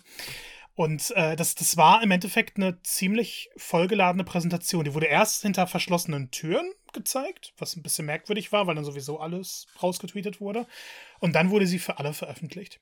Und es fing erstmal mit Kingdom Hearts Dark Road an. Das ist das zweite Handyspiel gewesen, in dem die äh, Geschichte von Xehanort und Erakus erzählt wird, wie sie selber Keyblade Masters wurden. Und äh, das Spiel war ein Flop. Das hat nicht genug eingebracht, wurde dann zusammen mit Union Cross beendet. Ähm, die Geschichte ist aber noch nicht zu Ende erzählt. Und seit über einem Jahr, glaube ich, warten wir jetzt mittlerweile darauf, dass die letzten Kapitel enthüllt werden. Es sollte Anfang des Jahres soweit sein. Jetzt wurde aber gesagt, nein, im August 2022 erscheint das finale Update für Kingdom Hearts Dark Road. Dann wird die Geschichte zu Ende erzählt. Und äh, ich persönlich freue mich drauf. Ich, ich mag die Geschichte. Ähm, ist mal ein bisschen was anderes für Kingdom Hearts gewesen. Spielt in Scarlet Kylum, eingeführt am Ende von Kingdom Hearts 3. Und äh, soll jetzt auch ziemlich umfangreich werden. Ähm, Nomura hatte immer wieder gesagt, dass, dass relativ viel rausgekürzt werden musste, weil man dann doch zum Ende kommen will. Und jetzt soll aber alles, was rausgekürzt wurde, wieder reingekommen sein, was die Entwicklungszeit verlängert hat. Ähm, danach wurde Kingdom Hearts Missing Link angekündigt. Das spielt mehrere Jahre nach Kingdom Hearts Union Cross und wird dann im Endeffekt das dritte Handyspiel sein. Und das sieht von der Optik her schon eher in Richtung Kingdom Hearts 3 wieder aus. Also es wird ein Kampfsystem sein, bei dem man Medaillen oder Trophäen einsetzt. Äh, das heißt, es wird nicht ganz so actiongeladen wie die klassischen Spiele. Aber es wird 3D-Umgebungen geben, es wird 3D-Welten geben, die man erkunden kann. Und ähm, währenddessen wird halt die Geschichte erzählt in der Zeit. Jetzt komme ich wieder mit Kingdom Hearts Insidern rein, weil ich schon Brain erwähne.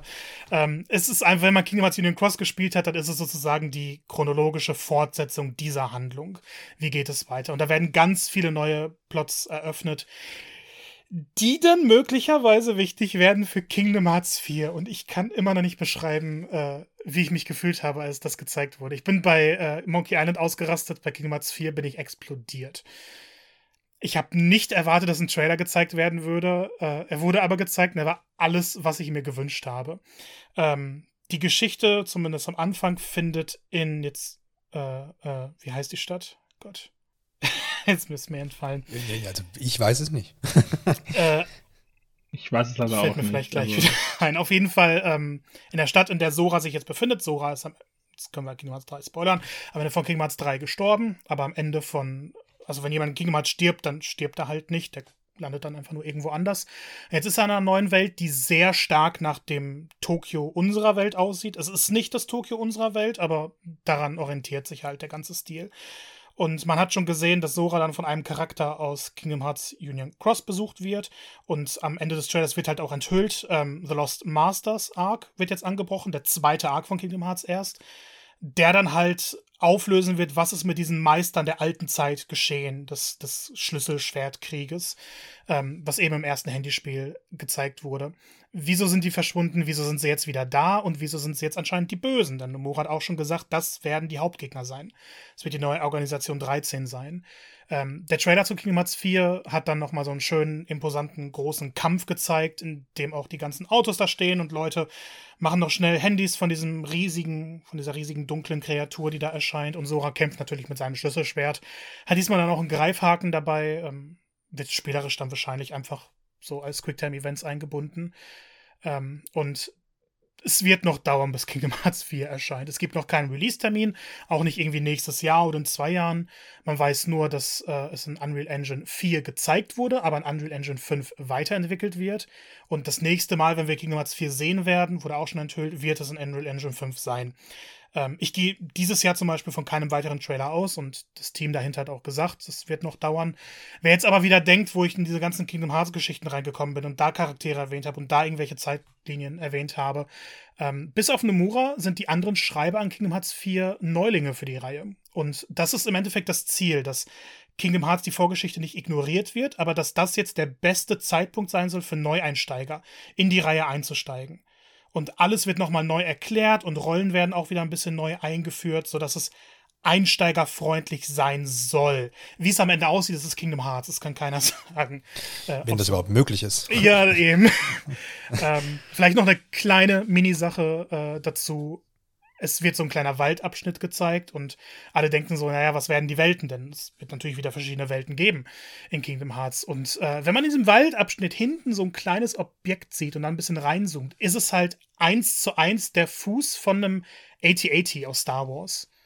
Hm. Das, das, man, man kann sich die Vergleiche angucken und es ist exakt so aufgebaut. Es hat an den gleichen Stellen die, die Einkerbungen und die, die, die Gelenke. Das, das ist der AT-AT. Also kann man sagen, im Endeffekt, ist Star Wars relativ wahrscheinlich in Kingdom Hearts mit dabei. Verrückt. Und das äh, lässt er dann sogar mich aufhorchen. Ich bewundere immer all dein, dein Wissen darüber und alle Leute, ähm, die wissen, wovon du redest, die Zuhörerinnen und Zuhörer. Ähm, äh, Respekt. Äh, an der Stelle einfach noch aus privatem Interesse. Sebastian, wie viel hast du mit äh, Kingdom Hearts zu tun? Bewunderst du auch Marco für, für all das? Oder? Ich rede nicht so gerne mit Marco okay. über Kingdom Hearts, genau deswegen, weil, weil, weil er einfach alles weiß darüber und diese Story, ich weiß nicht, das ist mir immer einfach zu viel irgendwann geworden. Äh, ich persönlich habe Kingdom Hearts mit äh, Shadow of Memories kennengelernt auf dem Game Boy Advance und fand es da halt mega als Kind. Ich habe das super abgefeiert, Disney-Welten, mega geil. Ähm, dann Kingdom Hearts 2 gespielt, noch mehr abgefeiert, das fand ich richtig super. Äh, Birth by Sleep habe ich gern gespielt, finde ich jetzt noch der beste Teil der Reihe, den ich jetzt gespielt habe. Doom Dark Distance hat mir super viel Spaß gemacht. Und dann kam Kingdom Hearts 3. Und irgendwie ist so viel Zeit dazwischen vergangen, dass ich einfach dieser Serie ein bisschen entwachsen bin. Ich komme einfach nicht mehr komplett rein. Ich kann sie irgendwie hier und da für Action-Spektakel kann ich sie gerne spielen, weil die Kämpfe sehen cool aus, die machen Spaß, die sind bunt, die sind voller Explosion und was weiß ich nicht, das, das ist witzig. Aber dieser Story kann ich einfach nicht mehr folgen. Das ist mir einfach zu viel.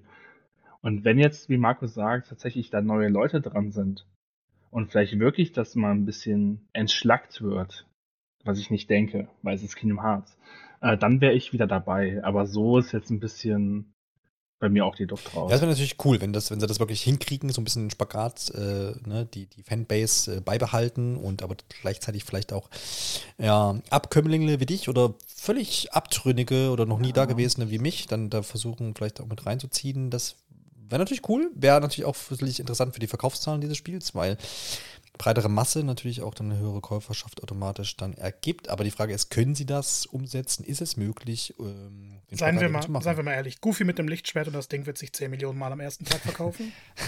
Elden Ring 2. ja, schauen wir mal. Wir, wir sprechen ja. uns dann 2029. Das ist Nomura, wir wissen nicht, was der macht. Also. ja, also, äh, ich denke, genug gesagt dazu. Ich, ich hoffe einfach, er erscheint noch, erscheint es noch vorm äh, 25. Jubiläum, Marco. Kurz noch eine Prediction. Ja, vorm 25. Ja.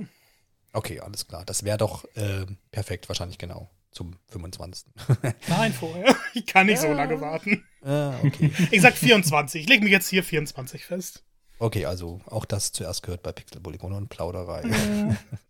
Das war schon Ja, aber ein bisschen optimistisch darf man auch mal sein. Ja, so. Und dazwischen ja. erscheint ja Missing Link, also wir kriegen genug Kingdom Hearts. Da ist die Pipeline auf jeden Fall gefüttert, das stimmt natürlich. Dann äh, gehen wir weiter zu unserem ersten Hauptthema. Im Jahr 2021 enthüllte Valve das Steam Deck und trat sofort einiges an Begeisterung los. Eine riesige Bibliothek an PC-Spielen sollte fortan auch mobil spielbar sein. Ein Traum für viele Steam-Spieler. Seit dem Release am 25. Februar 2022 gab es bereits zahlreiche Berichte über die Beschaffenheit des Geräts, die Spielbarkeit verschiedener Spiele und wie mobil das Gerät nun wirklich ist. Seit einigen Tagen gehören auch Marco und Sebastian zu den glücklichen Besitzern eines Steam Decks. Ob sie wirklich glücklich sind, erfahrt ihr jetzt bei Safe Game. Ich bin nicht glücklich. Oh, komm schon, du kannst doch nicht, kannst doch nicht am Anfang schon reinquetschen. Aber da, da, da, gut, du hast es ja so gewollt. Ähm, ich muss tatsächlich sagen, ne, unser schön äh, produzierter äh, Einspieler von gestern, äh, der jetzt heute hier in diesen Podcast den Weg gefunden hat, ist ähm, tatsächlich ähm, in dem Sinne nicht aktuell, dass Marco glücklich war, sagen wir es mal so, und jetzt nicht mehr glücklich ist. Komm, erzähl deine Geschichte, haben wir es hinter uns und dann hören wir uns noch an, was Sebastian zu dem Gerät zu sagen hat. Ja, also ich kann ja auch noch positive Sachen zu sagen. Ähm, ich, ich, glaube, das ist aber ein ganz gutes Vorwort, denn. Wie es immer bei dem Konsolenlaunch ist, geht man natürlich das Risiko ein, dass man äh, dass nicht alle Modelle eben auf dem besten Stand sind. Man hat das bei der PS5, dass Modelle kaputt gegangen sind, bei der Xbox, bei der Switch, bei jedem Gerät. Und jetzt hat es mich dann auch getroffen. Ähm, vor wenigen Tagen habe ich dann versucht, Steam Deck-Spiele zu spielen und der Bildschirm wurde bei jedem Spiel kurz schwarz dann konnte ich nichts mehr betätigen und äh, ja, im Endeffekt ist das Ding unbrauchbar für mich geworden. Ich musste es zurückschicken. Das heißt, ist es einfach aus, es geht nicht mehr an? Ähm, ich ich kriege einen kleinen schwarzen Bildschirm und dann ein Standbild von dem Spiel. Und dann muss ich das Spiel halt beenden. Ich kann mit dem Spiel nicht mehr interagieren.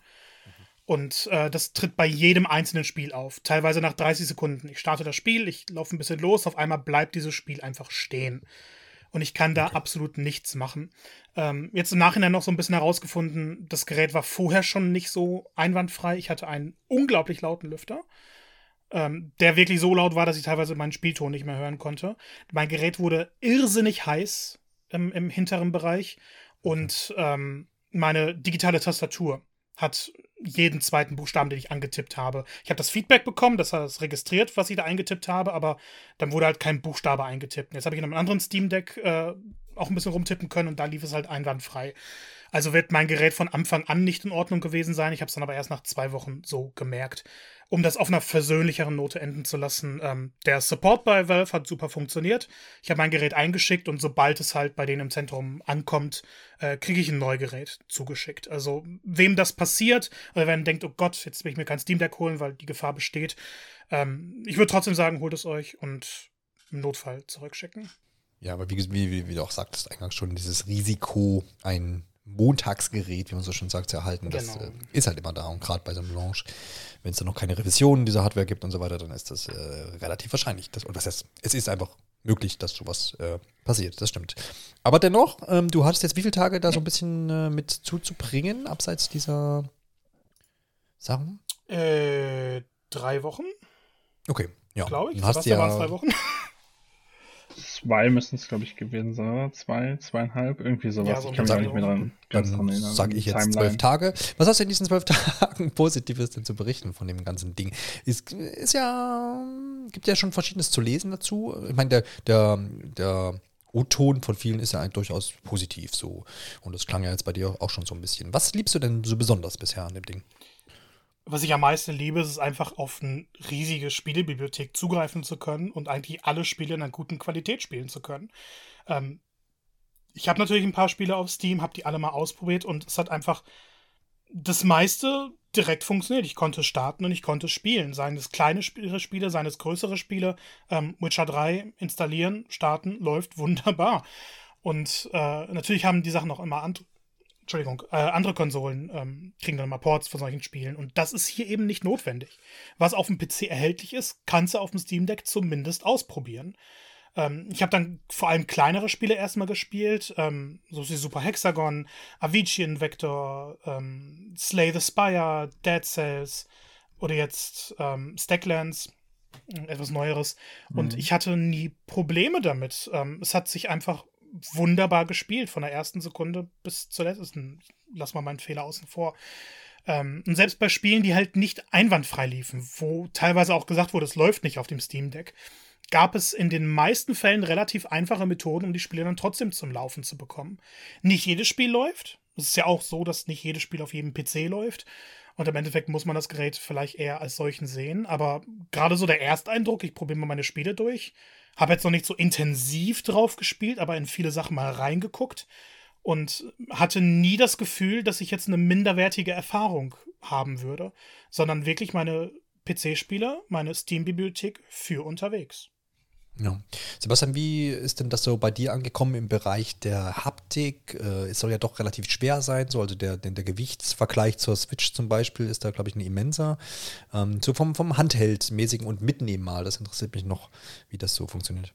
Also das da muss ich wirklich sagen, also ich habe es jetzt auch schon in der Bahn schon gespielt, ich habe es unterwegs ein bisschen gespielt. Ähm, ich liebe die Haptik vom Steam Deck, muss ich ganz, ganz ehrlich sagen, aber ich bin auch wirklich überhaupt kein Fan von der Switch, äh, von den Joy-Con. Also von der ersten Sekunde an hatte ich ein bisschen Hass gegen die Joy-Con gehabt. Also die sind mir einfach so klein, Hände, ja, so ja. fummelig.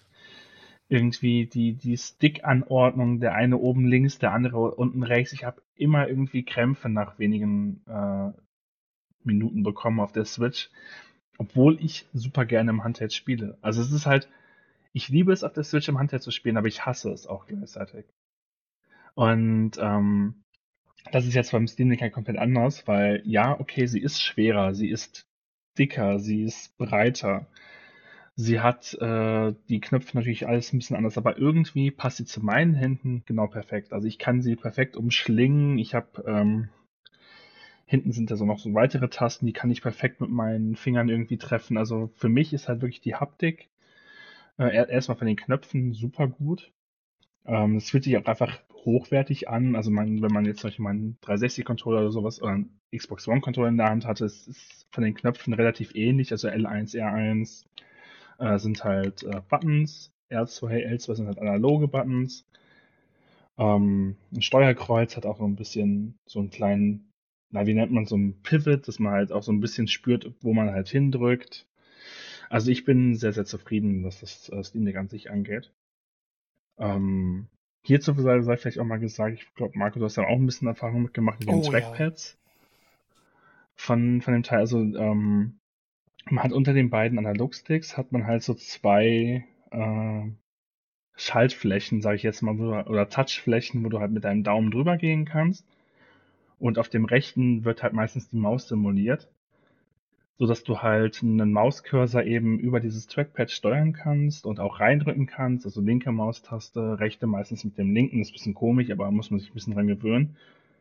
Ähm, auf jeden Fall, was äh, Valve da gemacht hat, ist halt dieses Trackpad hat halt einen, äh, Hapti hat halt irgendwo ein bisschen so ein haptisches Feedback, eine kleine Vibration. Also wenn du halt darüber gehst, du spürst halt, dass du den, den Mauscursor irgendwie bewegst und das ähm, fühlt sich einfach sehr, sehr gut an. Ja, und den linken, den kannst du meistens so als so ein äh, auch einfach als so ein Joypad-Ersatz oder als, als ein Digi-Kreuz-Ersatz nutzen, was auch sehr gut funktioniert tatsächlich. Also ähm, ich bin sehr zufrieden, was die das Haptik klingt auf jeden Fall gut. Ich glaube auch dieses, was du jetzt erwähnt hast mit dieser ja, Haptik im Vergleich zur Switch im Handheld-Modus. Ähm, man muss ja schon sagen, die Switch ist ja einfach nur ein flaches Gerät. Ne? Also ähm, hat ja diese, die, das Steam Deck hat ja, glaube ich, noch so hinten so ein bisschen so eine Auswülstung, dass man da auch gescheit greifen kann, sage ich mal. Ne? Ja, dass genau. man da auch genau. was quasi genau. in der genau. Hand hat und nicht dann irgend so ein dünnes Brett quasi, wenn man es mal so runter, runterbricht, dann äh, zwischen den Fingern hat.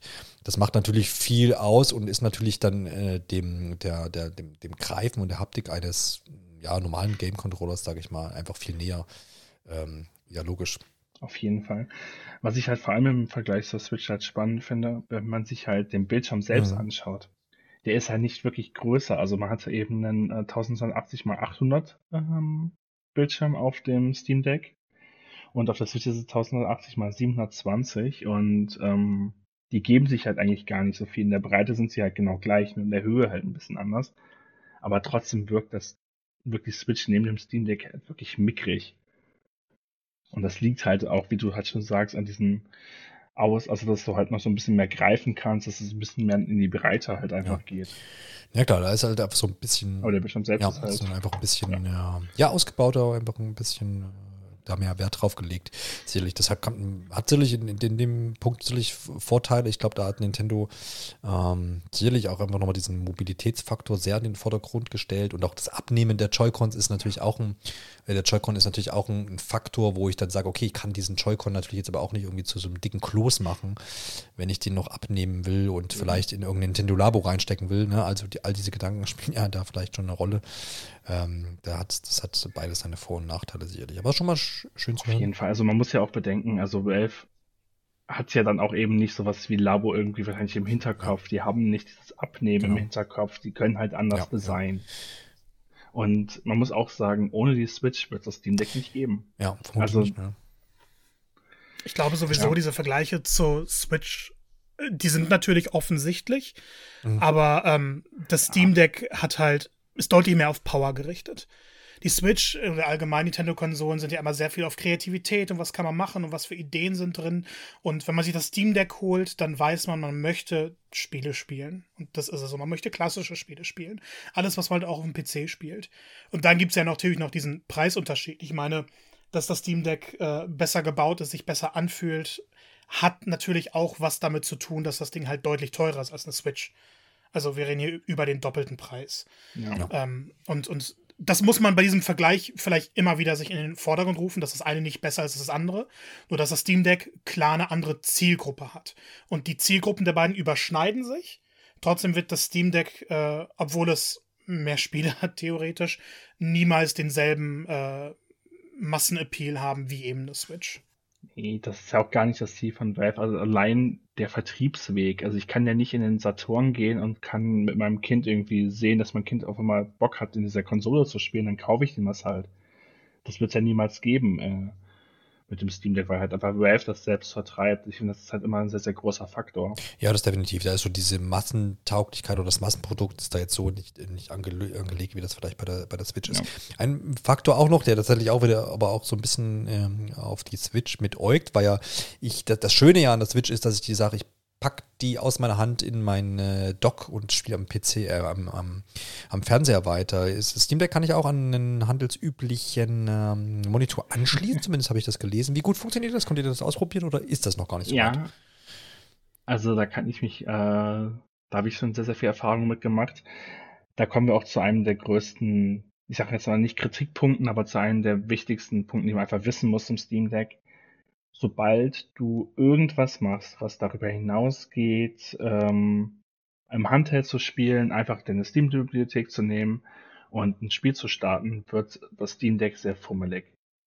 Du musst sehr, sehr viel einstellen, du musst dich mit sehr, sehr vielen Sachen herumschlagen, du musst sehr, sehr viele Einstellungen eben auch in diesem Desktop-Modus vornehmen, also da, wo es halt, wo das Ding halt aussieht wie ein PC, einfach ein PC ist.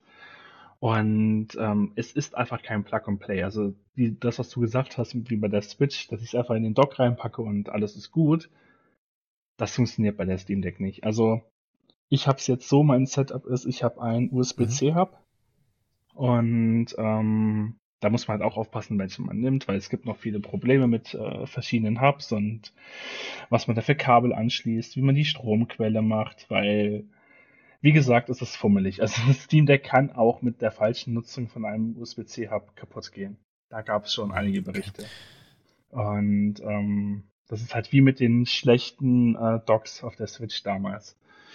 Deswegen also es ist sehr, sehr schwierig und es gibt auch kein offizielles Dock von äh, Valve. Das muss man halt bedenken. Also auf jeden Fall mein Setup ist, dass ich halt einfach einen USB-C-Hub habe. Da kann ich ähm, ein HDMI-Kabel dann anschließen und das dann einfach an den Fernseher. Und wenn dann das Steam Deck möchte und der Fernseher möchte, dann funktioniert es sehr gut. Dann habe ich einfach meinen Gaming-Modus habe ich drin, ich kann mein Spiel aussehen, kann es am Fernseher spielen. Wenn dann alles das möchte, aber da gibt es auch ja, genau. Also zum Thema Dogging Station ist es ja zumindest so, dass äh, da, mein Kenntnis jetzt war, dass äh, so war das zumindest auf der offiziellen Website, genau, Ende Frühjahr 2022 soll es eine Dogging Station äh, angeboten geben, aber die ist nicht vergleichbar mit einem Nintendo Switch Switch Dock, wo ich die einfach nur reinstelle, fertig, sondern es sind allerhand Kabel dran, wie ich das hier sehe. Ähm, also in dem Punkt dann halt auch nicht, äh, nicht zu vergleichen. Ich, denke mal, man wird viele Kabel anschließen genau. können, vor allem. Genau. Ja. ja. Also ich glaube, das wird einfach ein glorifizierter USB-C-Hub mhm. sein. Also du wirst ihn halt anschließen können, der, der wird irgendwie perfekt am Steam Deck mhm. irgendwie dranhängen und wird, wird halt gut funktionieren mit dem Steam Deck zusammen, aber es wird im Grunde einfach nur ein Teil sein. Da werden ganz, ganz viele Ports dran sein. Du kannst dann eben HDMI-Kabel ja. anschließen. Äh, das Stromkabel wird wahrscheinlich direkt von dem offiziellen Stromkabel halt irgendwie mit angeschlossen und dann halt irgendwelche Tastaturen, Controller. Genau, es ist wirklich wie so ein klassisches Kopfhörer, was auch ja, immer man genau, halt einfach machen Was man auch schon möchte. vielleicht von einigen Laptops kennt, so, ähm, dass man genau. da quasi den. Vielleicht noch einen Ethernet-Anschluss, mhm. ich weiß es nicht. Ich habe es mir gar nicht so genau angeschaut. Ja, das ist zumindest das, wie das hier aussieht auf dem Bild, was ich jetzt da vor mir habe. Ja, ähm, das klingt ja. doch zumindest auf jeden Fall schon mal nach äh, allerhand Eindrücken. Äh, Sebastian, vielleicht noch mal kurz zu dir. Ähm, ja. Was hast du denn gespielt bisher so? Gibt es da irgendwas, wo du jetzt auch mal ein paar Stunden zugebracht hast? Was Größeres ausprobiert? Also, ähm, ich habe erstmal die ersten Tage wirklich eigentlich nur eingestellt. Ich habe mir alles mögliche angeschaut, was kann ich mit dem Steam Deck machen? Wie komme ich, wie funktioniert der Desktop-Modus? Also das kann man sich ja wirklich so vorstellen. Das Steam Deck hat halt zwei Modi. Einmal den Gaming-Modus. Da äh, ist man an einer Oberfläche von Steam. Die ändert so ein bisschen an dem Big Picture-Modus, falls das jemand kennt. Also man hat große Bilder von den Spielen. Es sieht halt wirklich aus wie so ein Konsolenmenü. Man kann die Spiele sofort auswählen, die man hat. Man kann in seine Bibliothek gehen, kann dann da sich die Spiele runterladen, sich Collections anschauen, die man halt irgendwie erstellt hat. Also dass man halt so Kategorien und ähnliches. Man kann dann eben auch in den Store da gehen, was aber über den Webbrowser funktioniert. Aber auf jeden Fall, man kommt in den Store darüber und äh, kann einfach die Spiele darüber starten. Ähm, und dann gibt's halt den Desktop-Modus. Und dieser Desktop-Modus ähm, ist halt wirklich wie ein normaler PC. Man hat einfach seinen Desktop, man hat seine Leiste unten und dazu muss man halt sagen, hinter dem Steam Deck läuft ein modifiziertes Linux-Betriebssystem. Das heißt, man muss ein bisschen Linux lernen oder ein bisschen, auf jeden Fall, man sollte sich nicht davor scheuen, halt äh, mit Linux Ist aber nicht so schwer, wie es gerade klingt. wenn, sogar ich das ja. hinkriege, dann geht das. es gibt auf jeden Fall äh, genug Tutorials im Internet, wenn man irgendwas machen möchte. Ähm, da hilft, äh, also irgendein Video gibt's immer, was hilft. Und was ich halt zuerst gemacht habe, ist halt, ich habe mir Epic Games draufgeladen, ich habe mir GOG draufgeladen, ich habe geguckt, wie mache ich Xbox mhm. Cloud Gaming. Da hake ich doch, ich hake, ein paar hake, hake ich da gleich mal ein, weil das ist auch ein Punkt, den ich mir notiert habe. Wie, wie gut hat das funktioniert? Das geht ja, also X, äh, xCloud funktioniert mhm. ja wahrscheinlich über den Edge-Browser jetzt aktuell, ne? Kann man das machen? Da gibt es wohl eine Linux angepasste Version, das ist das, was ich gelesen habe. Da kann ich mich einhaken. Ja, genau. das ist eine Sache, die ich am ausführlichsten ausprobiert habe. Ähm, Microsoft bietet tatsächlich auf seiner eigenen Website ein Tutorial an, wie du das auf dem Steam Deck installierst. Mhm. Und äh, man muss sich den Edge-Browser runterladen über den Discovery Store im Desktop-Modus Modus. Und äh, dann muss man was in der Kommandozentral, Kommando Programm, ja, muss man da ja. was eingeben. Das kann man schön kopieren. Da muss man im Steam selber noch an der Verknüpfung was ändern. Und äh, dann ist es aber tatsächlich so, wenn man es einmal eingerichtet hat und mit der Anleitung ist es nicht schwer, äh, kann man im normalen Gaming-Modus des Steam Decks äh, draufgehen und man landet direkt im Game Pass-Menü, kann sich die Spiele auswählen und es funktioniert fantastisch. aber du sprichst jetzt von, von xCloud, nicht von installierten Spielen. Ne? Installieren kannst du ja nicht. Ja gut, das war, war einfach eine Frage. Ja gut, auf dem PC kann ich schon Game Pass-Spiele installieren über die. Ja, das, das Problem ja. ist, dass, das, äh, dass du keine Windows-Spiele installieren kannst. Genau, weil du kein Windows drauf hast. Ja, also man kann es machen, ein bisschen umständlicher, mhm. aber Microsoft Game Pass ähm, läuft ja so ab auf dem PC, dass jedes Spiel durch das Game Pass-Programm nochmal verifiziert werden muss. Und mhm. das kann das Steam Deck nicht emulieren. Das heißt, es geht mhm. nur Cloud Gaming ja. äh, darüber, bis halt mal was anderes ist. Man kann auf dem Steam Deck Windows installieren, Kommt aber mit sehr, sehr vielen Problemen daher und ist aktuell eher nicht empfohlen. Genau, da gibt es dann noch verschiedene, da müssen noch viele Treiber angepasst werden. Das läuft wohl schon, aber da gibt es halt noch viel zu tun, sage ich mal, dass man sagt, das ist dann auch eine ordentliche, angenehme ja, Erfahrung. Also das ist noch ja. überhaupt keine gute Option gerade. Aber Marco, du sagst, äh, xCloud hat soweit gut funktioniert, ne? Hast du jetzt hab richtig? Ich habe ein ja. bisschen Death Dungeon noch äh, da gespielt, weil das mhm. ja, äh, Death Store, nicht Death Dungeon. Ja, ja, ja, ähm, schon. Weil das ja auch so ein Spiel ist, wo Reaktionen äh, viel wert sind. Man ja. hat halt diese typische xCloud-Verzögerung, dieses mhm. minimale.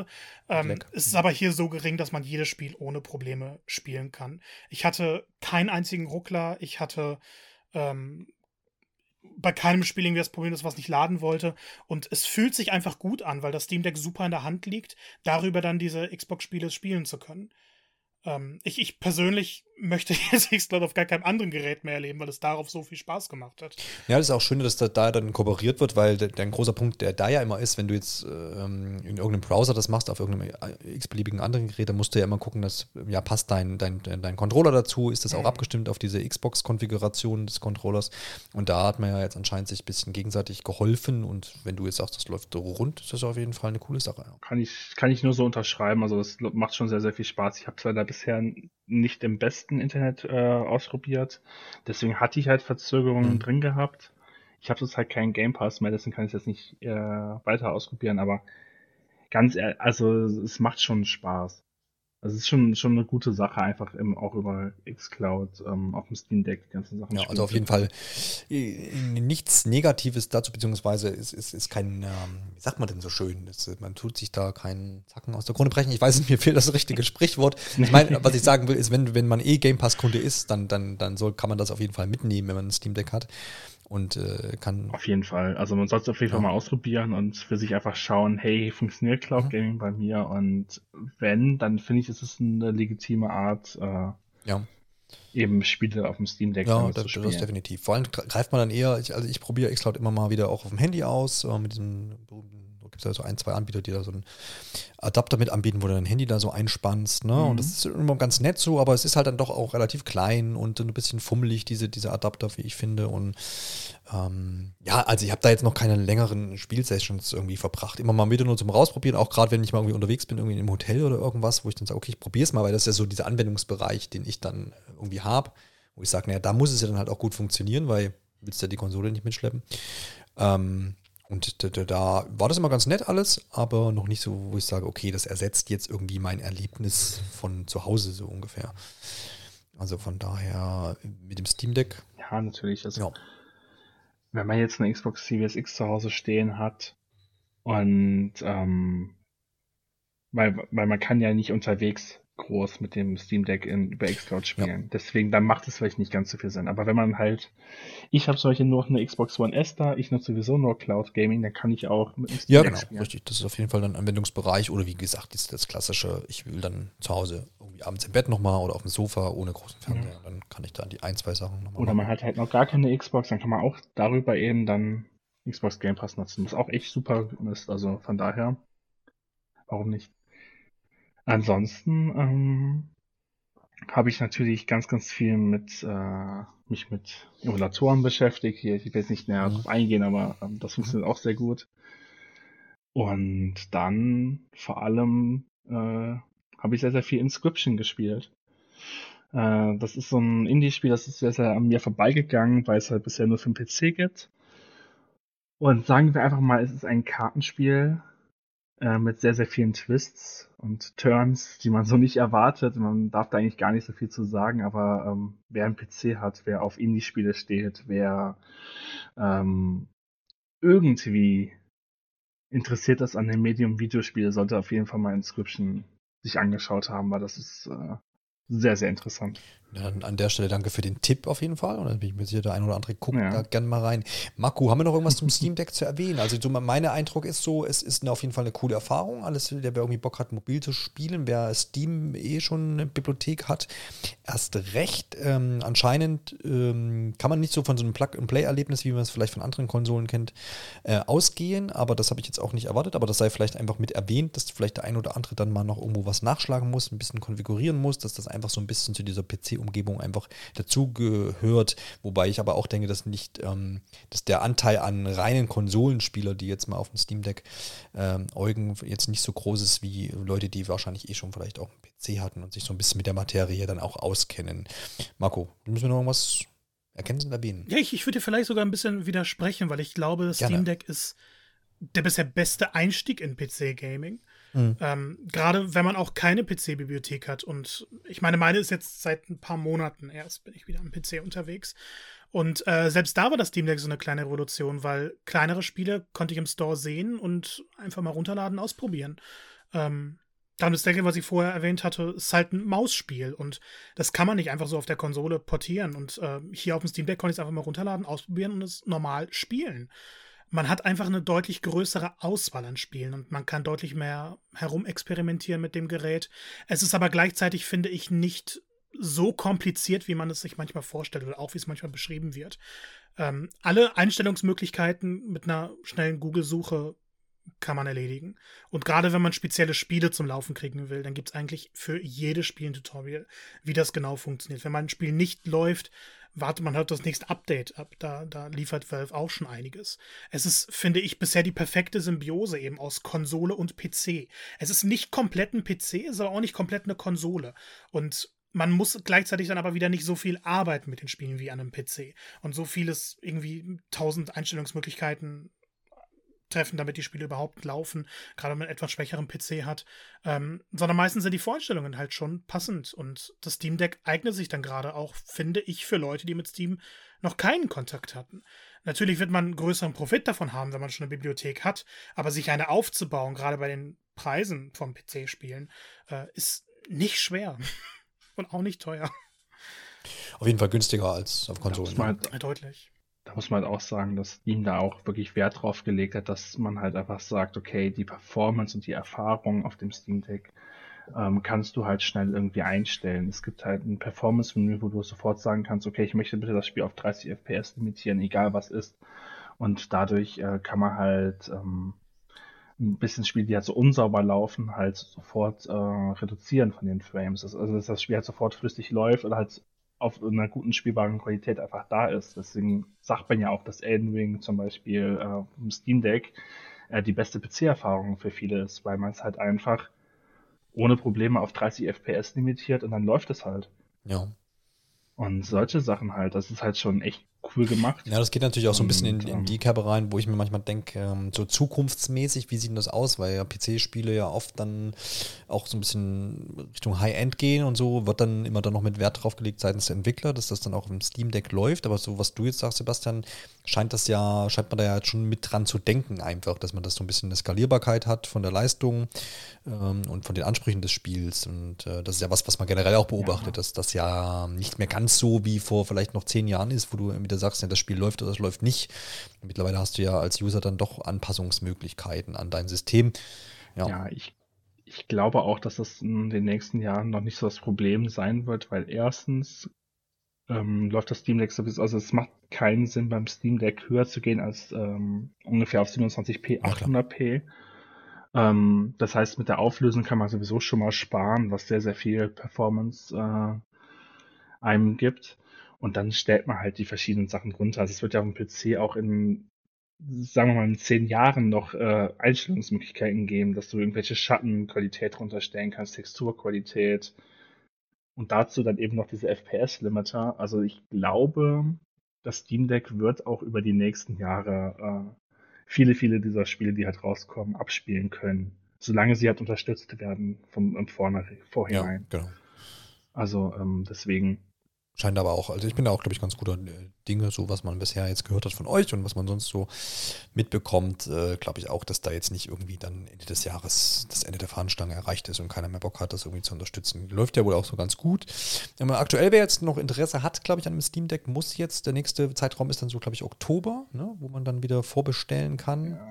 Ja, man muss jetzt reservieren. Also man kann sich jetzt. Genau, ja. Genau. Man kann sich jetzt reservieren, muss 4 Euro bezahlen. Die werden am Ende mhm. gut geschrieben auf den äh, Endpreis. Und äh, ich glaube, gerade ist, glaube ich, nach Q3 oder so ist, glaube ich, ja. angegeben. Muss man halt einfach für sich selbst entscheiden. Für mich persönlich war es jetzt halt wirklich, ich wollte eigentlich mal wieder in die PC-Welt ja. zurück. Ich hatte, glaube ich, seit 2000 ja, so 2012 habe ich ungefähr aufgehört, wirklich aktiv PC-Spiele zu spielen, nachdem ich mit League of Legends aufgehört habe. Und ähm, ich wollte einfach zurück, weil ich wollte halt die ganzen Indie-Spiele, die sich halt da mittlerweile tummeln in Steam und irgendwie auf itch.io und was weiß ich nicht. Da habe ich so viele Spiele, die ich einfach nochmal nachholen möchte, die es halt nur auf dem PC ja. gibt. Und ähm, für mich lohnt sich das Steam Deck dadurch halt einfach so schon. Ja, ja, definitiv. Ja, ja dann äh, danke schon mal an euch beide für die zahlreichen Eindrücke und ich hoffe jetzt unsere Zuhörerinnen und Zuhörer haben jetzt so ein bisschen noch ein besseres Bild und ja, vielleicht ist der eine oder andere dabei, der sagt, ja, da gucke ich mir das vielleicht sogar tatsächlich mal an und reserviere mal hier oder eben nicht und äh, wo auch immer man, gibt ja noch andere Möglichkeiten zu spielen. Ja, zum Glück wäre es schlimm, wenn es das einzige Gerät ist. Was ja. vielleicht aber noch ein ergänzender Punkt ist, ähm, vielleicht Leute, die jetzt gerade auch viel im Homeoffice irgendwie arbeiten und ähm, da eben ihren privaten PC irgendwie für nutzen müssen und jetzt halt den ganzen Tag an ihrem Schreibtisch sitzen. Für die ist halt das Steam Deck auch irgendwie cool, mal wegzukommen vom Schreibtisch und trotzdem noch ihre PC-Spiele ja, spielen zu können. Weil wenn du jetzt irgendwie den ganzen Tag am PC sitzt und halt, hast du irgendwann einfach keine Lust mehr. Du meinst es auf ähm, dieses am Schreibtisch sitzen, Tastatur, Maus, äh, dieses Setting? Ja, aber du hast auch einfach ja. keine Lust mehr an dem Tisch zu sitzen, ja, genau. wo du acht Stunden schon mhm. gearbeitet hast, um dann nochmal zwei Stunden äh, versuchen mhm. herunterzukommen. Das kann man halt sehr, sehr schlecht. Zumindest ich kenne das aus ja, meiner ja, klar. Erfahrung. Das ist ein interessanter Punkt, habe ich noch gar nicht so drüber nachgedacht. Aber klar, dann hast du einfach diesen Ortswechsel, da du ja ein mobiles Gerät hast und kannst genau. sagen, jetzt haue ich mich nochmal eine Stunde auf die Couch nach meiner getanen Arbeit. Ich finde, ja, stimmt, das ist ein interessanter Faktor, kann man nicht, sollte man nicht außer, außer Acht lassen. Hast du recht. Dann gehen wir zum nächsten Hauptthema. Spätestens seit der Versteigerung des Produktkatalogs von THQ mit namhaften Marken wie Darksiders oder Destroy All Humans im Jahr 2013 ist die Embracer Group in Videospielfachkreisen durchaus ein Begriff. Es folgten zahlreiche Studio-Einverleibungen, darunter auch deutsche Entwickler wie Black Forest Games, Handy Games oder Piranha Bytes. Der letzte große Deal war der Erwerb der Borderlands-Macher Gearbox. Seit heute wissen wir, die Embracer Group hat noch nicht genug. Wie das Unternehmen heute bekannt gab, kaufte man nun die Square Enix Studios Crystal Dynamics, Eidos Montreal und Square Enix Montreal für 300 Millionen US-Dollar. Somit erhält man außerdem die Rechte an über 50 Spielemarken, darunter Größen wie Tomb Raider, Thief und Deus Ex. Unsere ersten Einschätzungen zu diesem Deal hört ihr jetzt bei SafeGame. So ist es mal wieder. Irgendwie hat äh, das Thema Kauf von Studios, von äh, Marken hier Einzug erhalten und es war dann auch heute relativ äh, spontan. Eigentlich haben wir die Sendung hier schon komplett vorbereitet gehabt und dann kam die Embracer Group. Aber ich finde es ja eigentlich ganz cool, ähm, weil, weil wir natürlich dann so relativ aktuell jetzt hier mal auch drauf reagieren äh, können. Ich habe es heute im Laufe des Tages irgendwann im Vormittag so nebenbei mal am Handy äh, gesehen, ja, durch eine Twitter-Meldung und musste es dann aber erstmal beiseite lassen. Man muss ja auch ab und zu mal arbeiten.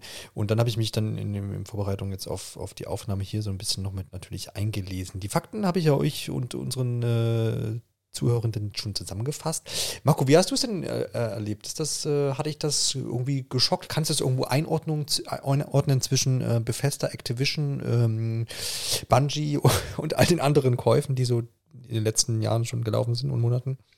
Also ich, ich habe es erstmal so noch im Halbschlaf gelesen. dann dachte ich, oh Gott, Microsoft hat sich jetzt dann doch schon wieder geholt.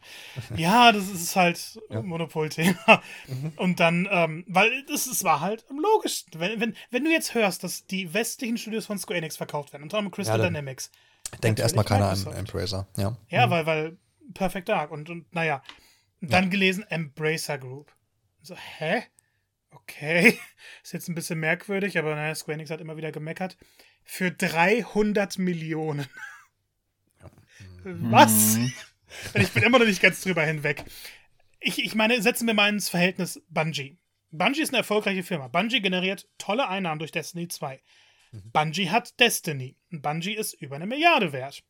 Genau, für, ein, für eine IP letztendlich. Ne? Genau. Ne? So, mal runtergebrochen. Ähm, ich, ich meine, klar, dahinter noch die Leute und die Strukturen etc. Mhm. Aber setzt das mal bitte ins Vergleich alleine mit Tomb Raider. Eine Marke, die drei Kinofilme hatte, eine Marke, die irrsinnig viele Spiele hatte, die einfach Kulturerbe ist, die in Musikvideos aufgetaucht ist, als ich noch klein war. Mhm. Ähm, die erste. Und die ist ein Teil dieses Deals. Ich weiß ehrlich gesagt nicht genau, was da schiefgelaufen ist. Ich habe hier einen Tweet rausgeholt äh, mit noch ein paar neuen Infos. Und Square Enix hatte äh, bekannt gegeben, weil, ich meine, 300 Millionen, das ist nichts.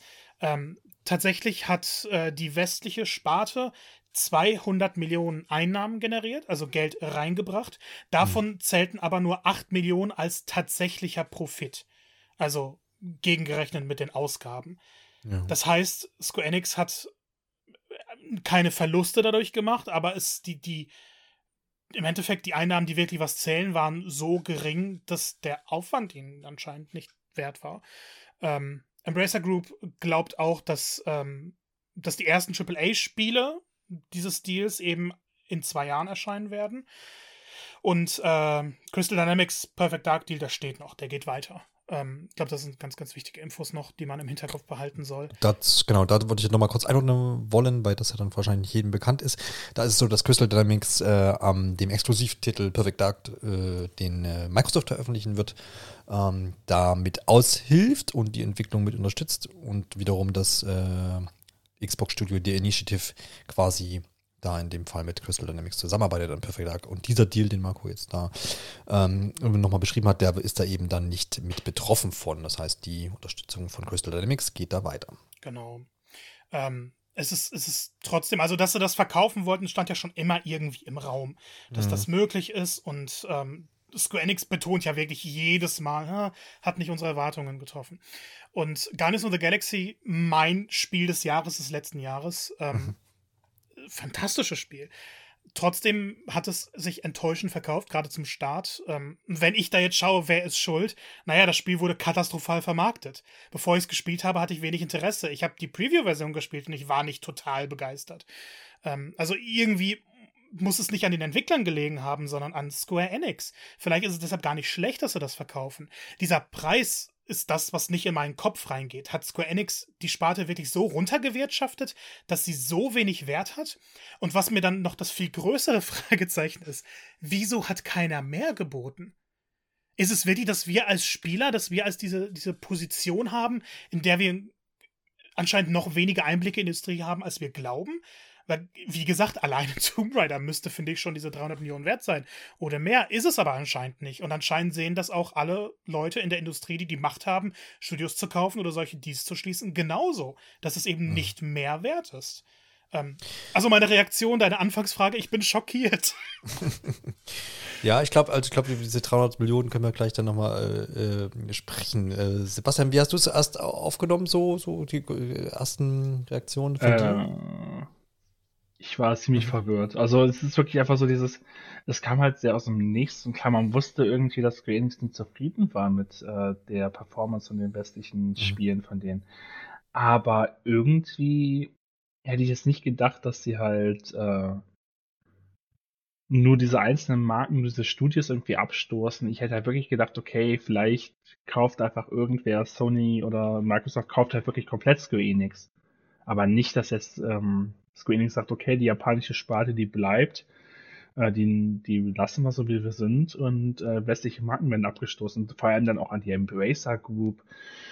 Klar, die haben immer mehr Macht, die haben super viel gekauft, aber irgendwie bin ich dann trotzdem überrascht gewesen, einfach über diesen, diesen Einkauf. Und dann kommt natürlich, wie wir alle schon sagen, dieser Preis dazu. Das ist irgendwie, es ist einfach verwirrend. Weil Tomb Raider hat irgendwo so ein, vielleicht haben wir auch alle einfach eine Nostalgiebrille mhm. auf und denken halt so, oh, Tomb Raider ist doch eine große Marke. Deus Ex, das kennt doch jeder. Äh, Legacy of Kane, da wollen wir da eigentlich mal was zu wissen, was da passiert und so, aber ja, es ist eben anscheinend haben die Marken keinen Wert, anscheinend sind sie egal, mhm. anscheinend äh, das Ding, also das Ding ist halt, Wahrscheinlich, ähm, gerade das Tomb Raider, das, das, wie, wie Marco auch schon sagt, das kennt ja eigentlich jeder. Der so ein, da muss man nicht mal ein Videospiele ja. davon gespielt haben, sondern man, man kennt es vielleicht durch die Filme oder einfach durch diese Ikone, die halt im, in den 90ern quasi dann so groß wurde. Ne? Ähm, die Frage ist halt, ja, was, was, was ist bis da, seit, seit daher passiert so? Und ähm, vielleicht im Gegensatz zu, zu anderen großen Marken, ich nehme jetzt einfach mal frecherweise Pokémon, ja, was ja quasi ähm, ein, ein, ein noch viel größeres Phänomen im, Vergleich zu Lara Croft ist natürlich das, das, das auf jeden Fall. Mm, aber das ist ja eine Marke, die auch immer erfolgreich geblieben ist, nicht um, auch wegen der Videospiele, ja, die zahlreich erscheinen, aber eben auch, weil man diese Marke so aufgebläht hat, äh, von Merchandise über, was weiß ich, Nahrungsmittel und Filme, Animes, Serien, was weiß ich nicht, Comics, ähm, die ja mega breit aufgestellt ist und die man, um die man ja eigentlich gar nicht drum rumkommt, so. Während ich jetzt, wenn ich jetzt zu Tomb Raider gucke, letztendlich ja eigentlich dann doch nur, in, nur in Anführungsstrichen, diese Filme habe ähm, und die Spiele und mehr jetzt aktuell oder vielleicht auch in den letzten fünf bis zehn Jahren ja jetzt nicht kein riesiger Tomb Raider-Hype irgendwie da ist. Das heißt, die Marke hat vielleicht schon so ein bisschen an, an Wert oder an Kraft verloren, ähm, was jetzt einfach das Finanzielle, das, die Wirtschaftlichkeit da der anbelangt. Ähm, ja, ich kenne die Zahlen der Pokémon-Filme zum Beispiel auch nicht, aber bringst du einen Pokémon-Film raus, rennt dir die Bude ein, Äh, oder siehe McDonalds irgendwie Pokémon-Karten. Äh, ständig äh, müssen da die gucken, dass du nicht 50 Happy Meals kaufst. Und ich, äh, klar, ihr könnt gleich einhaken, dass der Vergleich vielleicht ein bisschen unfair ist, aber ich meine, diese, diese Magie dieser, dieser Marke Tomb Raider ist halt eben dann doch auch nicht mehr so groß. Ne? Man, jeder kennt es, ist in Ordnung. Aber es gibt sicherlich die eine oder andere Marke auch, die man auch kennt, aber wo man jetzt nicht völlig aus dem Häuschen ist oder ständig sein Geld in diese Marke spricht. Das ist, glaube ich, so äh, steckt. Das ist, glaube ich, ähm, so ein bisschen der Faktor. Also mich juckt es halt jetzt nicht, wenn irgendwie ein Tomb Raider-Comic irgendwo erscheint oder pff, was weiß ich, was es da alles so gibt. Ne? Ähm, wird mich bei Pokémon jetzt auch nicht jucken, aber es, Fakt ist, im, im, im, im, äh, in, im, im Sinne der Masse und in wie viel Geld wird da rein investiert von, von Kunden, ist einfach so, dass der Tomb Raider wahrscheinlich nicht so das große Zugpferd mehr ist oder es ja aktuell einfach auch nicht ist. Daher vielleicht dann auch nicht dieser Riesenwert. Trotzdem fühle ich mich bei 300, Euro, 300 Millionen Euro auch sehr komisch. Ja, und da gehören dann auch noch viele andere äh, Marken mit dazu, habe es ja erwähnt, mit über 50 Marken. Fühlt sich schon komisch an, ne? gerade wenn man auch nochmal guckt, so was ähm, dieser Activision-Deal, das ist natürlich nochmal eine ganz andere Größenordnung, aber da geht es ja auch um gerade um, um diese Markenkraft von einem Call of Duty zum Beispiel. Ja? Ähm, also, ja, Frage ist, kann man das alles so gegeneinander aufwiegen? Ich finde es gerade bei, also was du gesagt hast, natürlich, ich muss jetzt erstmal erstmal fürs Protokoll, ja, der Vergleich hinkt ein bisschen. Ja, ich habe mich ja schon selbst relativiert, aber ja. Genau, aber nee, es ist, es ist auf jeden Fall so, dass ähm, im, im, ich sag mal, in unserer Sparte, wo wir halt irgendwie in unserem Denken, in mhm. unserer Bubble, ist Tomb Raider immer da gewesen. Es war immer da, wir haben immer dran gedacht, okay, hier Lara Croft kennt doch jeder.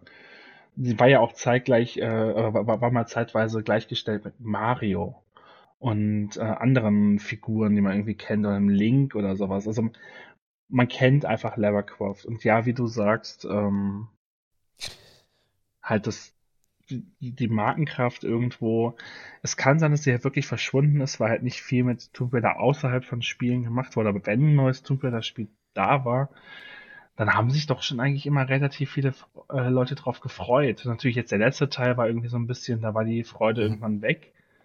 Aber ähm, trotzdem, halt, also ich hatte schon immer das Gefühl. Ich glaube halt, das ist halt dieses, ähm, ja? wenn du jetzt den, allein diesen Lara Croft Charakter nimmst, der ist ja eigentlich nichts mehr wert, weil du kann, in den 90ern hast du natürlich hier, oh, haha, ne, die vollbusige Frau und überhaupt mal ein Action oder ein Star in einem Videospiel, die, die weiblich ist. Ähm, ne, ich, das wurde ja schon auch als Sex-Ikone verkauft, das muss man ja klar jetzt einfach so sagen. Natürlich. Das kannst du ja, klar. erstens kannst du das heute nicht mehr so umsetzen, da das, das geht so nicht. ähm, aber das haben sie ja auch mit dem Reboot genau. gezeigt, dass, sie nicht müssen und dass es auch nicht sein muss, genau. Ähm, das heißt, da stand ja auch, fand ja auch ein Wandel statt, aber trotzdem ist der Charakter ja nicht so stark, jetzt auch, auch wenn ich den neuen Charakter eigentlich ganz, ganz äh, so mag, wie sie den, den Wandel vollzogen hat und wie sie in den neuen Spielen so auftritt.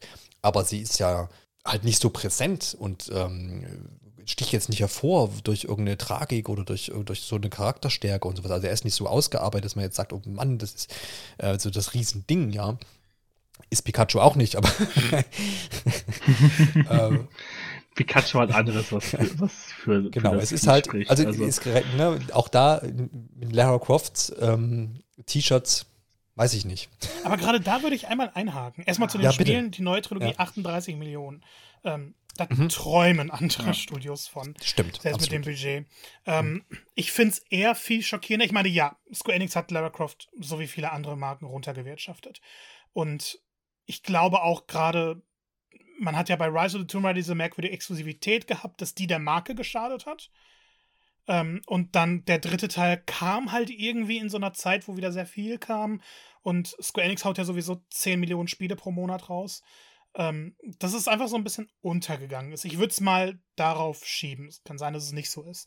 Der Film, äh, gerade nochmal die Infos äh, ein bisschen zusammengesucht, hat genauso viel eingenommen wie der erste mit äh, Angelina Jolie, hätte aber noch eine Million mehr einnehmen müssen, um even zu breaken. Also, ja, okay. um, um, das ist die Sache. Ich finde es eher schockierend, wenn man sich Lara Croft jetzt anschaut, dass anscheinend außer der Embracer Group kein anderes Videospielstudio, kein anderer Publisher glaubt, dass man mit der Marke wieder mehr machen kann.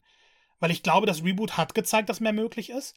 Und wenn man jetzt vielleicht eine bessere Sparte findet, die noch besser ankommt oder diesen Charakter anders formt, dass man eben wieder zu diesen guten alten Zeiten kommen kann. Wir leben in einer Zeit, wo Reboots jetzt gerade und dieser Nostalgiefaktor nochmal viel wichtiger sind. Gerade der Nostalgiefaktor der 90er mhm. Jahre.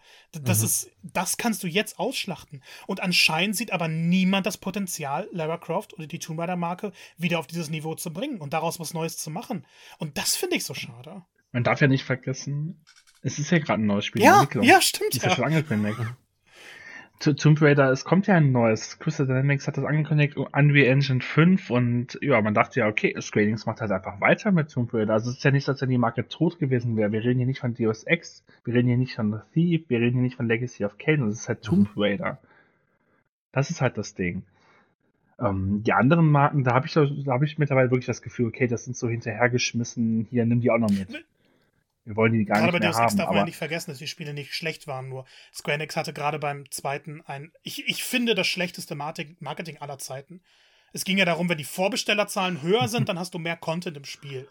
Und ich, ich weiß nicht, ja. ist ja völlig irrsinnig. Ja, ja, das stimmt schon.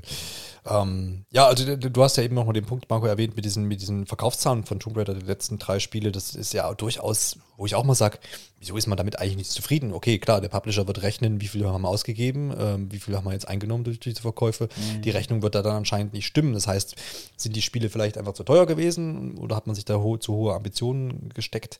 Ähm, es ist ja generell da auch so ein bisschen diese, diese möchte ich schon fast sagen, Krise, beziehungsweise wo Publisher und Entwickler sich gut überlegen, veröffentlichen sie denn ähm, ein teures AAA-Singleplayer-Spiel, ähm, was ziemlich viel Geld einfach kostet, ne, weil es einfach die Ansprüche der Spieler steigen, die Ansprüche der Technik steigt. So, ein, so, ein, so, ein, so ein Adventure, wie es ja die Tomb Raider-Spiele sind, Action-Adventure, äh, kostet einfach, glaube ich, viel Geld, einfach wenn das ordentlich gemacht werden möchte mit äh, Cineastisch und Co. Ne? Hallo Uncharted. Und ähm, dann muss ich halt auch relativ extreme Verkaufszahlen haben, wahrscheinlich, um das irgendwo wieder zu relativieren und nicht nur für die Spieler da draußen was getan zu haben, sagen, hier sind eure Singleplayer-Spiele, die ihr euch ja so sehr wünscht. Ähm, weil ich da eben dann die, die Kuh nicht länger melken kann, weil das Spiel ist dann fertig gespielt. Dann gibt es vielleicht noch ein DLC. Und dann äh, ist da Schluss mit Geld verdienen. Ne? Das ist ja auch immer noch mal so ein, so ein, so ein Faktor. Und gerade wenn man sich jetzt die Ausrichtung von Square Enix anguckt, die ja schon mit ähm, Blockchain und NFT und was auch immer ähm, liebäugeln, hm. Ähm, ist es natürlich logisch, dass sie sich da jetzt da irgendwie vielleicht auch von losstoßen wollen. Aber naja, aber ich, ich, ich denke mir da ja. immer, wieso schaffen das andere Spiele, wieso schaffen es andere Singleplayer-Spiele, Erfolge mhm. zu feiern? Gerade so wie Jedi Fallen Order.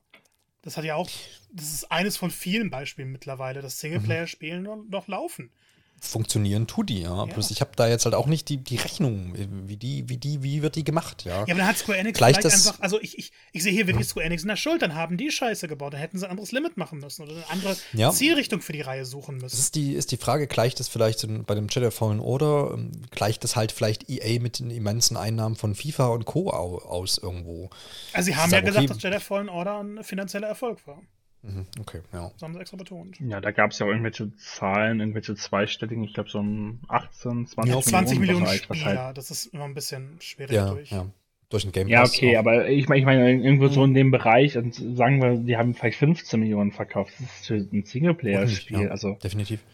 Trom, da träumen ja. andere von. Also von daher. Ja. ja, es ist halt die Frage, was für Ansprüche da eben Square Enix äh, hatte. Aber wie gesagt, auch den, den Punkt, den ihr noch erwähnt habt, was ja, was mich auch wirklich gewundert hat, dass eben da jetzt anscheinend, also entweder gab es keine Mitbieter oder es gab nur Mitinteressenten, die gesagt haben, ja, äh, mehr als 100 Millionen gebe ich jetzt aber nicht dafür aus. Und das, das finde ich sehr hm. komisch. Aber andere, äh, also ich kann mir halt auch nicht andersrum vorstellen, dass jetzt Square Enix oder diese betroffenen Studios gesagt haben, auch wenn sie es ja so ein bisschen äh, jetzt verlautbaren lassen durch die Pressemitteilungen, dass jetzt Embracer halt so die, der, der beste Match wäre quasi, weil ja, aufstrebendes Unternehmen und ist ja breit aufgestellt und hat viele Mitarbeiter und viele Studios und so.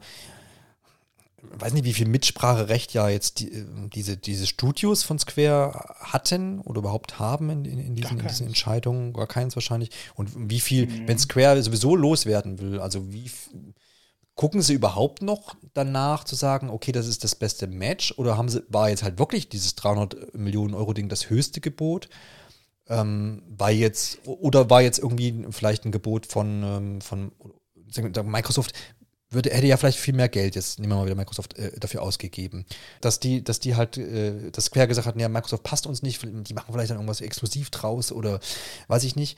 Andererseits wäre es denkbar, dass Microsoft überhaupt kein Interesse hatte, weil sie nämlich den Bereich der Singleplayer-Spiele ja mittlerweile dann ganz gut, zumindest in die Zukunft geblickt, abdecken. Vor allem die Adventures und Action-Adventures, da haben sie ja viele Sachen auch selber in der Mache. Marco. Also ich, ich glaube, es geht wirklich, wer das meiste bietet, der kriegt es. Ich kann mir nicht vorstellen, dass Square Enix hm. schaut, ja. bei dem passt es besser. Am Ende steht ja. der Profit und wir reden gleich nochmal über NFTs und Krypto, weil das ist ja äh, dann überraschend. Wollte man eh schon lange mal machen. ähm, aber ich glaube tatsächlich, dass Microsoft auch interessant gewesen sein könnte und man merkt ja, also Crystal Dynamics arbeitet gerade an Perfect Dark. Ähm, das das ja. Match Made in Heaven. Äh, ich habe mir noch mal ein bisschen die Details durchgelesen und aktuell geht so die Meinung unter den Experten durch, dass Microsoft bis zur Schließung von Activision kein anderes Studio übernehmen würde. Denn dadurch, mhm. dass der Deal so groß ist, werden sie halt durch die, ähm, durch die Behörden genauer betrachtet. Und wenn sie jetzt einen zusätzlichen Deal bekannt geben würden, dann wäre es ein Kontraargument für eine Übernahme. Dann wäre eben diese Monopolgefahr, dadurch, dass sie weiter aggressiv, möglichst schnell was aufholen wollen, wollen größer. Wie gesagt, nicht meine Meinung, Expertenmeinung in dem Fall. Ähm, und dass sie dann hier vielleicht gesagt haben, das ist es uns nicht genug wert, um den Activision-Deal in Gefahr zu bringen, der ja sowieso noch nicht in trockenen Tüchern ist. Ähm, und dass sie sich dann eben zurückhalten. Weil für mich, also ich fände es nicht gut, wenn Microsoft diese Studios geholt hätte. Weil besser, dass es Multiplattform bleibt. Ähm, es wäre aber jetzt von meinem Blick das Logischste gewesen, weil mhm. Microsoft mit diesen Firmen äh, Erfahrung hat. Wie gesagt, vorher gab es schon diese Tomb Raider-Exklusivität. Ähm, die hat dann vielleicht wegen der Xbox One eben nicht diesen Erfolg gebracht, könnte aber eben mit der Series und mit Game Pass äh, deutlich attraktiver sein. Da hätte man nochmal einen großen Namen und könnte diesen eben aufleben lassen. Weil ich kann es mit 300 Millionen. Sorry, ich, ich hänge mich die ganze Zeit daran. Ja, vor allem, vor allem hat ja Microsoft auch ähm, jetzt gerade Square Enix und westliche Square Enix Spiele immer gerne im ja. Game Pass auch gehabt. Mhm. Also wir haben Guardians of the Galaxy drin, wir haben Life is Strange, Two Colors. Das Spiel hat jetzt nichts mit dem Deal zu tun, aber ähm, trotzdem auch Marvel, äh, solche Avengers war jetzt auch drin gewesen.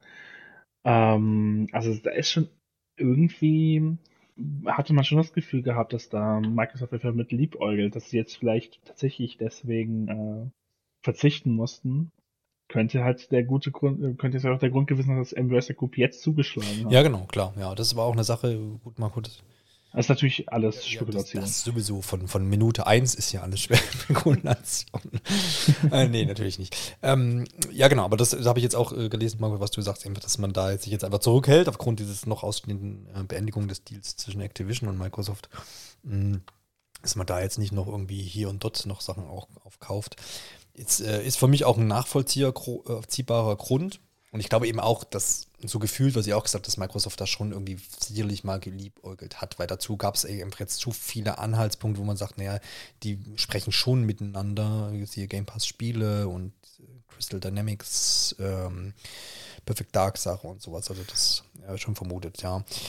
Ähm, ja, ich denke jetzt auch nicht, dass das irgendwie so im Hinterzimmer jetzt irgendwie gestern ausklamüsert wurde und heute wird es bekannt gegeben, mhm. sondern das wird halt in der, also die Branchengrößen werden das schon wissen, dass gerade Square Enix äh, diese Studios ja, anbietet. Ja, ja. Und die werden sich ja auch einfach alle halt äh, ein Angebot ausgedacht haben. Und anscheinend ist es halt einfach nicht mehr als 300 Millionen. Bei mystudio.com, da surft man einfach an und guckt mal, was, was so im Angebot genau. ist. Man muss halt das Passwort haben. Und dann kann man, kann man mitbieten. Ja, ja interessant auf jeden Fall. Jetzt äh, können wir noch mal so ein bisschen gucken. Die Embracer Group ist ja jetzt massiv aufgestellt. Also es wird ja immer massiver. Und jetzt hat man ja halt auch noch mal, und das hat man ja auch jetzt so mit, mit begründet, ähm, ich habe es ja im Einspieler schon erwähnt, dass man zahlreiche Studios da schon aufgekauft hat. Ich habe jetzt die deutschen Beispiele genannt, weil ich das ganz interessant fand.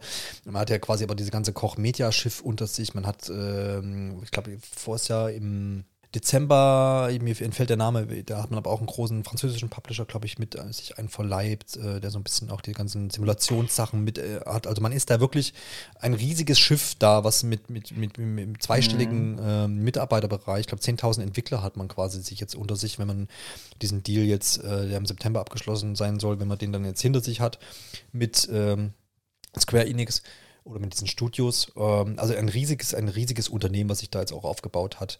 Um, ähm, und diesen, worauf ich hinaus wollte, genau, dass man, dass sich dieses AAA-Ding, weil die haben viele jetzt AA, wenn man das so sagen möchte, Spiele in der letzten Zeit veröffentlicht, viele alte THQ-Marken so ein bisschen wiederbelebt. Um, ähm, und jetzt man, stellt man sich natürlich mit dieser Expertise dieser drei Studios nochmal ein bisschen breiter auf, was AAA angeht. Ähm, was habt ihr denn so ein Gefühl? Ich habe hab mich mit den Titeln der Embracer Group in den letzten Jahren nicht so viel auseinandergesetzt. Ich habe immer so ein bisschen mir schwingt das so oder kommt das so ein bisschen an wie, naja, die machen schon viele Spiele und vielen auch wieder, holen auch wieder vieles aus der Versenkung, aber der riesige Wurf, wo man sagt, sagt ja cool, ein Embracer Group Spiel oder ein THQ Spiel oder wie auch immer, ähm, jetzt ein, ein, ein äh, Alleinstellungsspiel-Dings war ja so das Biomutant zum Beispiel, was aber ja auch nicht so richtig gezündet ist, was große Ambitionen hatte, aber Genau, ne? Also und auch alles, was an ähm, Lizenzspielen jetzt irgendwo so, also ne, wo alte Lizenzen wiederbelebt haben, ist ja jetzt auch nichts, wo man sagt, boah, mhm. da haben sie aber jetzt was gemacht. Ja, wobei SpongeBob kam relativ, also ich persönlich fand das Spiel jetzt nicht so. Ja, Destroy All, genau, Destroy All Humans zum Beispiel wurde ja auch ähm, nochmal neu auferlegt. Ist auch ein gutes Spiel gewesen so, aber es ist ja nichts, wo, wo du sagst, ey, geil. Ähm, völlig, völlige Ekstase und irgendwie 38 äh, Millionen verkaufte Einheiten und so Speise. Äh, was denkt ihr denn jetzt, worauf ich hinaus will, ist, was denkt ihr denn, schadet das jetzt, dieses Bild, was ich jetzt so ein bisschen gezeichnet habe, was natürlich auch überzeichnet ist sicherlich, ähm, schadet das vielleicht zukünftig den Tomb Raider Spielen oder den kommenden Thief Spielen oder Deus Ex Spielen? Oder habt ihr, traut ihr dem zu, dass sie das nochmal so gut anpacken und das nochmal tatsächlich einfach besser machen als Square Enix? Das wäre ja jetzt des Spielers Wunsch wahrscheinlich.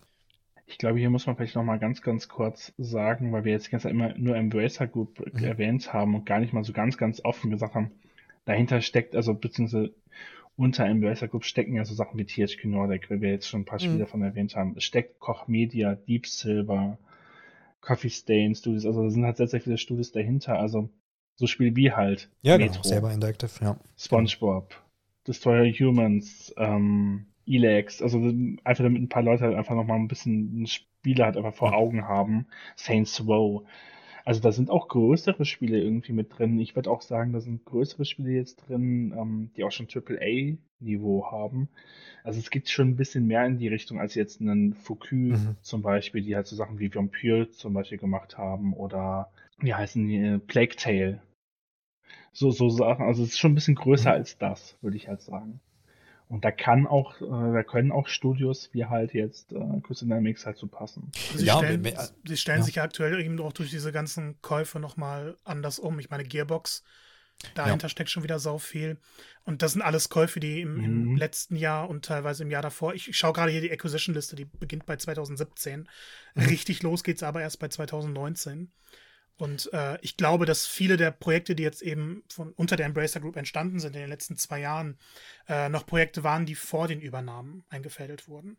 Und ja. dass wir so langsam dann sehen, ab jetzt vielleicht und in den nächsten Jahren auf jeden Fall, ähm, was dann so eine Übernahme durch die Embracer Group wirklich bedeutet bei einem Spiel. Ja, das definitiv, das stimmt, ja. Nochmal zum Nachtrag, weil ich jetzt die Liste auch wieder gefunden habe. Es war irgendwie übrigens Asmodi, was ich vorhin meinte, was sie im Dezember 2021 mhm. mitgekauft haben. Da auch ganz, ganz viele Studios mit äh, drin und das ging dann auch mal einfach für 2,7 Milliarden über den Tisch. Ähm, Euro. Und ja, genau, aber die, Tendenz, die Marco, die du jetzt erwähnt hast, ähm, dass man natürlich jetzt auch mit Gearbox, äh, äh was wir jetzt auch dieses Jahr schon mit hatten, ja, also auch ja, eine Marke sich mit eingekauft hat und solche auch Expertise, die definitiv ja auch Richtung AAA ähm, geht. Ich würde trotzdem jetzt behaupten, dass die, das, diese Square Enix Studios, allen voran mit Crystal Dynamics und Eidos Montreal, dass die schon ähm, die Speerspitze Richtung AAA jetzt sein können. Ja, also klar, ja, ähm, Sebastian hat auch die Metro-Titel mit erwähnt, die ja auch ziemlich ordentlich sind, was da in den letzten Jahren passiert ist. Und da wird es ja auch neue Spiele zu geben, das auf jeden Fall auch. Aber so geht er da mit mir mit, dass das schon so, was jetzt, sage ich mal, High-Class-Games angeht, dass da jetzt ähm, die Embracer Group die Möglichkeit hat, mit diesen drei Studios dann auch vorne, ganz vorne mit dabei zu sein. Das Potenzial ist da, oder? Marco? Das Potenzial auf jeden Fall. Es hängt halt davon ab, ob sie die Fehler von Square Enix wiederholen werden mit diesen Marken. Mhm. mhm. Aber alleine, wenn man ein neues Tomb Raider hat, was eben dann nicht mehr Teil dieser Trilogie ist, es soll ja was Neues dann aufgebrochen werden, ähm, und man das vernünftig vermarktet einfach und vielleicht auch spannender vorstellt, dann könnte das deren größter AAA-Titel werden. So zumindest in der Wahrnehmung. Ähm, man könnte aber eben auch die Fehler wiederholen. Man könnte ein Deus Ex bringen, das eben enttäuscht in Sachen Freiheit. Man könnte ein Thief bringen, das eine völlige Katastrophe ist und dann für zwei Euro in jedem Sale verscherbelt wird. ähm, alles, alles schon vorgekommen, ne? Ja. das ist halt die große Frage. Und, und ich meine, diese 300 Millionen stören nicht permanent, aber wie ihr ja auch schon mehrfach gesagt habt, die sind nicht ohne Grund zustande gekommen. Und wenn andere Studios eben nicht zugeschlagen haben, dann wird es ja auch vom Standpunkt der anderen Studios so sein, dass es sich nicht lohnt, die Zeit und das Geld zu investieren. Wenn Embracer das aber macht und vielleicht auch Verluste bewusst in Kauf nimmt, um eben diese Marken größer aufzuspielen, dann könnten sie interessante Sachen draus machen und, und die Embracer Group nochmal als neue Front aufstellen, weil ich meine, das ist immer so ein bisschen fieser, wenn ich THQ-Spiele lese, dann habe ich nicht die Erwartungen, die ich habe, wenn ein ja, schon Activision-Spiel rauskommt. Ähm, das ist dann irgendwie obwohl es AAA-Sachen sind, habe ich dann eher Double A im Kopf. Ja, genau. Und ja, oder nimm direkt Square Enix, da hast du auch ja, mehr Erwartungen ja, als bei THQ Nordic. Das ist der viel bessere Vergleich, danke. Liegt doch auf der Hand. ja, ja, das stimmt schon. Aber vielleicht ist es dann da auch genau dieses, dieses der, der Perfect Match, den ich vorhin nochmal angerissen habe, weil wenn man jetzt nochmal äh, ganz kurz nochmal sagt, okay, Microsoft hat vielleicht auch gar nicht das Rieseninteresse gehabt, zum einen wegen der Activision-Sache, aber eben auch wegen der Portfolio-Sache, weil wozu jetzt noch Action-Adventures einkaufen. Ähm, das gleiche gilt vielleicht auch für Sony. Also die werden jetzt nicht daran interessiert, wahrscheinlich äh, Lara Croft neben, äh, neben Nathan Track zu stellen, wobei Crossover. das ein schönes, schönes Crossover gewor- gewähren wurde. Wer kauft noch aktuell ein? Halt die Embracer Group. und ähm, ja, ne, also vielleicht ist das eben dann auch das Portfolio, was da jetzt durch die drei Studios rüberkommt, der dann eben auch nicht für jeden Publisher, der vielleicht ein bisschen Geld ausgeben will, oder Investor dann auch nicht so, so passt das so ins Portfolio. Und wir haben es ja jetzt eigentlich schon ganz gut aufgezeigt, dass eben dieses, dieses wirklich AAA, ähm, die Sparte da mit diesen erfolgreichen Action-Adventures und wirklich gut auch gemachten Spielen, ähm, die qualitativ hochwertig sind, dass das eben noch so ein bisschen in der Riege fehlt. Ähm, und dass eben da jetzt die Lücke mhm. vielleicht auffällt, äh, auffüllt und dementsprechend da jetzt die Embracer Group zugeschlagen hat. Ich glaube, für die Embracer Group wird das ein ähm, könnte das schon ein guter Schachzug sein. Also ich könnte mir jetzt auch gerade, ich habe gerade nochmal mhm. überlegt, der einzige Publisher, der mir jetzt noch eingefallen wäre, wo es vielleicht gepasst hätte, wäre noch ein Take-Two mhm. gewesen. Aber die haben ja auch gerade erst Singer gekauft, wer weiß, was da was wieder die sich ausrichten. Ist. Vielleicht da auch noch, ist ja. auch noch nicht durch, der ganze Deal. Ja. Aber ähm, ja, ansonsten wird mir jetzt auch keiner einfallen, wo ich wirklich sagen würde, hey, ähm, der kauft sich äh, irgendwie Tomb Raider und ja, bei dem passt das. Ja, nee. Nicht wirklich noch. Ich weiß nicht, ob es dann auch noch so eine, so eine, ja nicht politische, aber vielleicht auch um, ähm, einfach so die, es ist ja ein europäisches Unternehmen, die Embracer Group letztendlich, ne? Schwedisch. Mhm. Ähm, ja, die lassen, die, die nee, kaufen jetzt eben die Studios, die vornehmlich ja in Kanada und in den USA ansässig sind, die aber einem japanischen Publisher gehörten. Ja, weiß ich nicht, ob das irgendwelche Faktoren noch sind. Aber wir, wir merken schon, wir bekommen hier ins, ins Orakeln weiterhin. Ich glaube, wir können zusammenfassen, dass das mhm. auf jeden Fall ein mhm. interessanter Deal ist. Ich mache mir jetzt wenig Sorgen tatsächlich um diese Marken. Man hört ja auch vielerorts einfach, dass man jetzt, dass jetzt einfach vielleicht wieder auch die Chance besteht, auf so einen Thief, auf so einen Deus Ex vielleicht irgendwie wieder rauszuholen und auf die 50 Marken, die ich mit erwähnt habe, äh, zu denen keine Liste zu finden ist, keine umfassende. Legacy of Kane, ähm, Gex, der kleine grüne ähm, Stell dir vor, ein Gecko. Gex Remake Trilogy. Yes, please. Ich möchte Anspielungen an Promis aus den 90er Jahren in einem Jump'n'Run. ja, ja, also, also all diese. Das wäre schon wieder ein perfekter Titel für das neue PS Plus Premium. Ab, ab, absolut, ja. Der, der Embracer Crew Pass, der kann ja auch noch kommen. Also, ne? Genug. Ja, ich glaube, mittlerweile genug Spiele genug, wären also da. Ja. Streaming-Abo-Service. Embracer Crew Plus. Ja, Mhm. Mhm. Wer weiß, was da noch alles auf uns zukommt.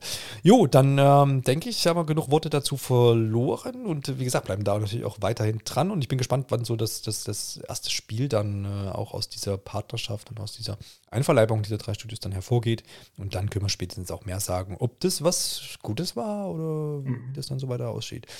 Ähm, bin gespannt. Gab es denn eine Sache noch, gab es denn dazu eigentlich jetzt schon einen Termin, wann der Deal abgeschlossen September, sein soll? Ja. September. Wunderbare, okay. wunderbare Einigkeit hier am Ende dieser Themenbesprechung. Und dann kommen wir auch schon zum äh, Themenblock, der da heißt, was haben wir gespielt in letzter Zeit? Das ist ja gar nicht immer unbedingt auf April, jetzt in dem Fall beschränkt, sondern darf sich gerade auch mal ein bisschen ausweiten. So, und dann ich äh, habe immer die Ehre, oder ich nehme einfach oft die Ehre raus, zu gucken, was steht denn hier alles und dann euch drauf anzusprechen. Und natürlich, wenn wir einen Gast haben, soll man den natürlich auch zuerst zu Wort kommen lassen in diesem Bereich hier. Also, Sebastian, du hast auch Lego Star mhm. Wars mhm. gespielt. Ähm. Ja, ich habe, äh, genau, Lego Star Wars natürlich. Ja. Ähm, war ja so im letzten Monat irgendwie so ein bisschen das Hype-Spiel gewesen, ja. was ich äh, sehr interessant finde, dass es ja doch sehr, sehr gut ankam bei den Leuten. Ähm, ja, also es ist Lego, es ist Star Wars, irgendwie, es hat äh, mir doch wieder Spaß gemacht. Also ich habe aufgehört mit Lego-Spielen zu spielen nach Lego Star Wars 2, auf dem Gamecube noch damals.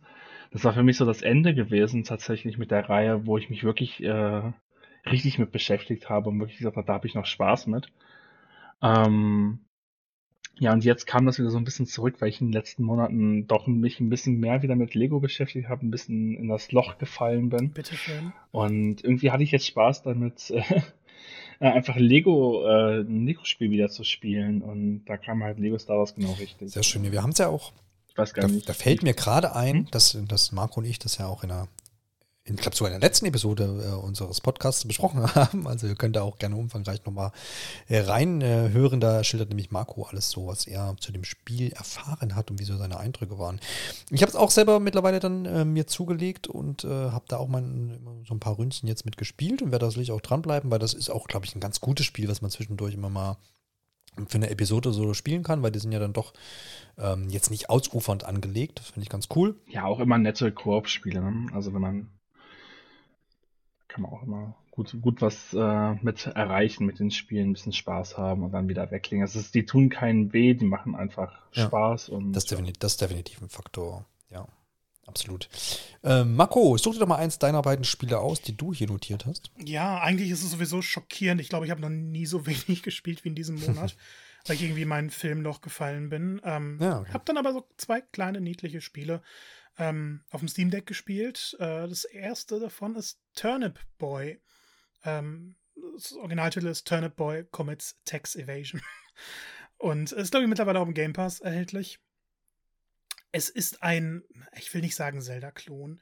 Ähm, ein Spiel, das hat man in zwei bis drei Stunden durch. Man spielt äh, eine kleine Pastinake und läuft dann äh, herum, weil man seine Schulden abbezahlen muss. Weil man nämlich Steuern hinterzogen hat und äh, jetzt ist der Bürgermeister wütend auf einen. Das ganze Spiel nimmt sich überhaupt nicht ernst. Es gibt im Endeffekt keinen einzigen Dialog, der nicht irgendwelche Anspielungen auf Meme-Kultur ähm, verbreitet. Manchmal auch ein bisschen zu extrem. Aber man läuft dann rum, löst kleine Rätsel, kriegt ein paar Items. Die Kämpfe sind sehr, sehr leicht. Und äh, ich glaube, wenn man einfach mit der Erwartung reingeht, dass man ein kleines, niedliches Indie-Spiel spielen will, bei dem man ein bisschen lachen kann, das einige echt schöne Momente hat und das, das wirklich zu keinem Zeitpunkt auch nur eine Sekunde lang irgendwas ernst nehmen will, ähm, kann man durchaus Spaß damit haben. Ist nur sehr kurz, wie gesagt, zwei bis drei Stunden, wenn man alles sehen will. Ja, aber ist doch eine schöne Empfehlung und äh, ist auch, glaube ich, für alle Plattformen erschienen. Zumindest auch auf jeden Fall auch für Switch erhältlich und wie du schon genau. gesagt hast, im, im Game Pass. Ja, für Switch ist es schon länger erhältlich. Da bin ich auch erstmal drauf gestoßen, habe nur diesen Namen gesehen mhm. und war sofort hooked. Also wirklich einfach ein Spiel so ja, zu nennen. Yoshi also, war beschäftigt. Der, der kleine. ja. ja, sehr gut. Genau, der, der interessiert ja auch mal seine Steuern. Aber es ist ähm, einfach von der Idee her finde ich das ganz cool und ich finde ja auch Zelda und äh, irgendwie so Steuerhinterziehung und Zelda und äh, irgendwie Geld bezahlen, das hat bei mir immer direkt Assoziation mit dem Tingle-Spiel auf dem DS, oh. wo man ja auch sehr, sehr viel mit äh, Rubinen bezahlen musste und Leute hin bestechen musste, um irgendwelche Brücken zu bauen und äh, an Toren vorbeizukommen. Also deswegen, das gehört irgendwie für mich so ein, in diese Kerbe irgendwie rein. Das habe ich da überhaupt schon Lust drauf, das mal zu spielen. Eine interessante Parallele, die du, die du da jetzt aufgezeigt hast. Das stimmt, hast du recht, ja. Sehr gut. Sebastian und ich haben unabhängig voneinander auch Kirby und das Vergessene Land gespielt. Ähm, mhm. Ich habe das, also man muss ja echt, das ist das erste Videospiel, was mein älterer Sohn, älterer Sohn, größerer Sohn, äh, auch älter, der erste Sohn, hä? der zweite Sohn, naja, auf jeden Fall. Er kann ja kleiner ja, sein. Ja, genau. es ist, äh, es ist kompliziert. Also einer meiner Söhne, beschränken wir mal darauf, noch vor mir durchgespielt hat. Unfassbar. Ähm, aber wir haben auch viel zu zweit gespielt einfach. Also ich habe dadurch halt dann das Ende, also das ja, das Ende des Spiels, ähm, das vorerste Ende des Spiels ähm, gesehen, bevor mhm. ich selber in mein, als, als Singleplayer-Erfahrung zu Ende gespielt habe. Was aber sehr, eine sehr schöne Erfahrung war und äh, dafür kann ich es auch total empfehlen. Ähm, ich habe das Spiel ja auch schon mit Marco in einer unserer Episoden besprochen. Ähm, und da war natürlich so ein bisschen Klar, Marco hat so die, die Hauptsichtweise äh, als Tester dann dargeboten, natürlich auch auf Singleplayer-Erlebnisse quasi, sage ich mal, äh, fokussiert. Und dann war das dann doch jetzt nochmal eine andere eine Erfahrung als die, die mir Marco jetzt da geschildert hat, die ja auch durchweg positiv war oder weitestgehend positiv. Ähm, der hat das Spiel auch gelobt. Ähm, und, und jetzt war jetzt aber einfach nochmal so eine ganz andere Wahrnehmung, das zu zweit zu spielen und äh, waren ein paar schöne Stunden und es hat vor allem, das hat ihn halt auch wirklich so ein bisschen in die Welt so reingezogen. Ne? Also natürlich war das dann oft Gesprächsthema so und ja, wie ist denn das jetzt und wie geht denn das weiter und warum ist das so passiert und so. Das war, ist halt einfach nochmal so eine, so eine andere Sichtweise, die du ja so als Erwachsener dann nicht mehr hast. Wie nimmt denn eigentlich ein Kind das wahr? Und das bringt mich, hat mich dann wieder darum dazu gebracht, ähm, naja, das so die Sichtweise auch noch manchmal so ein bisschen zu relativieren, wo man so als, naja, ähm, äh, ja, Erwachsener einfach dann schon so über manch eine Sache so ein bisschen das gar nicht so wahrnimmt und das äh, darüber wegsieht oder so ein bisschen müde belächelt, so ja, hm, äh, ne, wo man dann oft drüber spricht, ja, könnte das nicht eigentlich ein bisschen schwerer sein, das Spiel und wo ist denn jetzt die Herausforderung dort und dort. Das spielt für ein Kind überhaupt keine Rolle und das muss man dann, dann nimmt man so ein bisschen diese Einordnung der Zielgruppe auch nochmal völlig neu wahr äh, und warum dieses Spiel so ist, wie es ist, ja. Und äh, das ist, man kann das auch eigentlich nicht als Erwachsener so in diese, in diese Wahrnehmung, Wahrnehmung sich reinversetzen. Ähm, das geht leider nicht, aber wenn man eben den Kindern beim Spielen zusieht oder mit ihnen zusammenspielt, dann ähm, weiß man, wie es funktioniert. Und da, dafür würde ich dann eben sagen, äh, für das Spielerlebnis, was er jetzt da hatte, ist, ist, ist das, äh, ne, er wird ihm wahrscheinlich eine 10 von 10 geben, weil er mir jede Menge Spaß damit hatte, ohne irgendwas blöd zu finden, sag ich mal. Ne? wo man dann als Erwachsener immer oft dann so kritisch drauf ist ja auch unsere Aufgabe, ne, das möglichst irgendwie objektiv zu beleuchten von allen Seiten. Und da hätte man sicherlich mal hier und da noch was anderes machen können. Aber den meisten Kindern ist das völlig egal. Sebastian, wie waren deine Erfahrungen? Ich muss jetzt mal ein bisschen mit dem Mythos mal klar Schiff machen. Also ich finde, das neue Kirby ist gar nicht so einfach, wie man denkt. Also es ist wirklich, ich finde es deutlich schwieriger als ähm, viele, viele andere Kirby-Spiele. Und ich rede jetzt nicht nur über Kirby, das mag ich ja gern, Marco, ne? Ähm, sondern, sondern auch äh, einfach insgesamt, ich fand gerade, ähm, wenn man alleine gespielt hat, war das doch zum Ende hin sehr, sehr knackig. Die Bosse sind sehr, sehr schwer, die haben sehr, sehr viele Angriffsmuster, die äh, ziehen gut äh, Leben ab. Also wenn man da einfach nur das Spiel spielt, sich nicht mit den Items beschäftigt, nicht mit den Fähigkeiten beschäftigt, einfach nur denkt, ach ja, ich spiele sowieso das Spiel einfach durch, ähm, dann wird das schon knackig. Das stimmt, ja. Also, ja. Wenn man jetzt alles sich komplett hochballert, ähm, doppelten Schaden macht, äh, zwei Lebensleisten hat, dann geht es natürlich. Aber dass man auf solche Tricks halt irgendwie ähm, setzen muss bei einem Kirby, das fand ich sehr erstaunlich.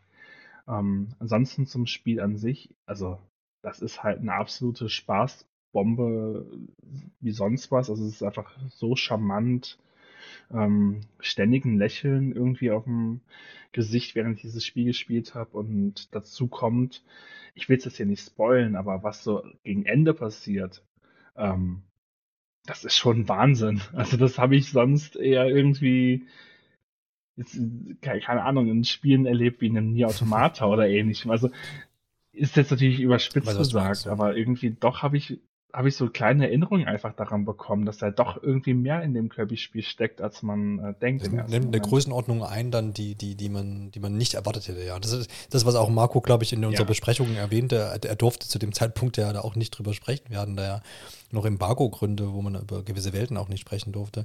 Aber jetzt wurde mir im Nachhinein dann klar, mhm. okay, ja, jetzt, das meint damit da, ja, da kommen noch Sachen, die halt die krass sind irgendwie, aber halt jetzt äh, nicht Thema unserer Besprechung sein dürfen.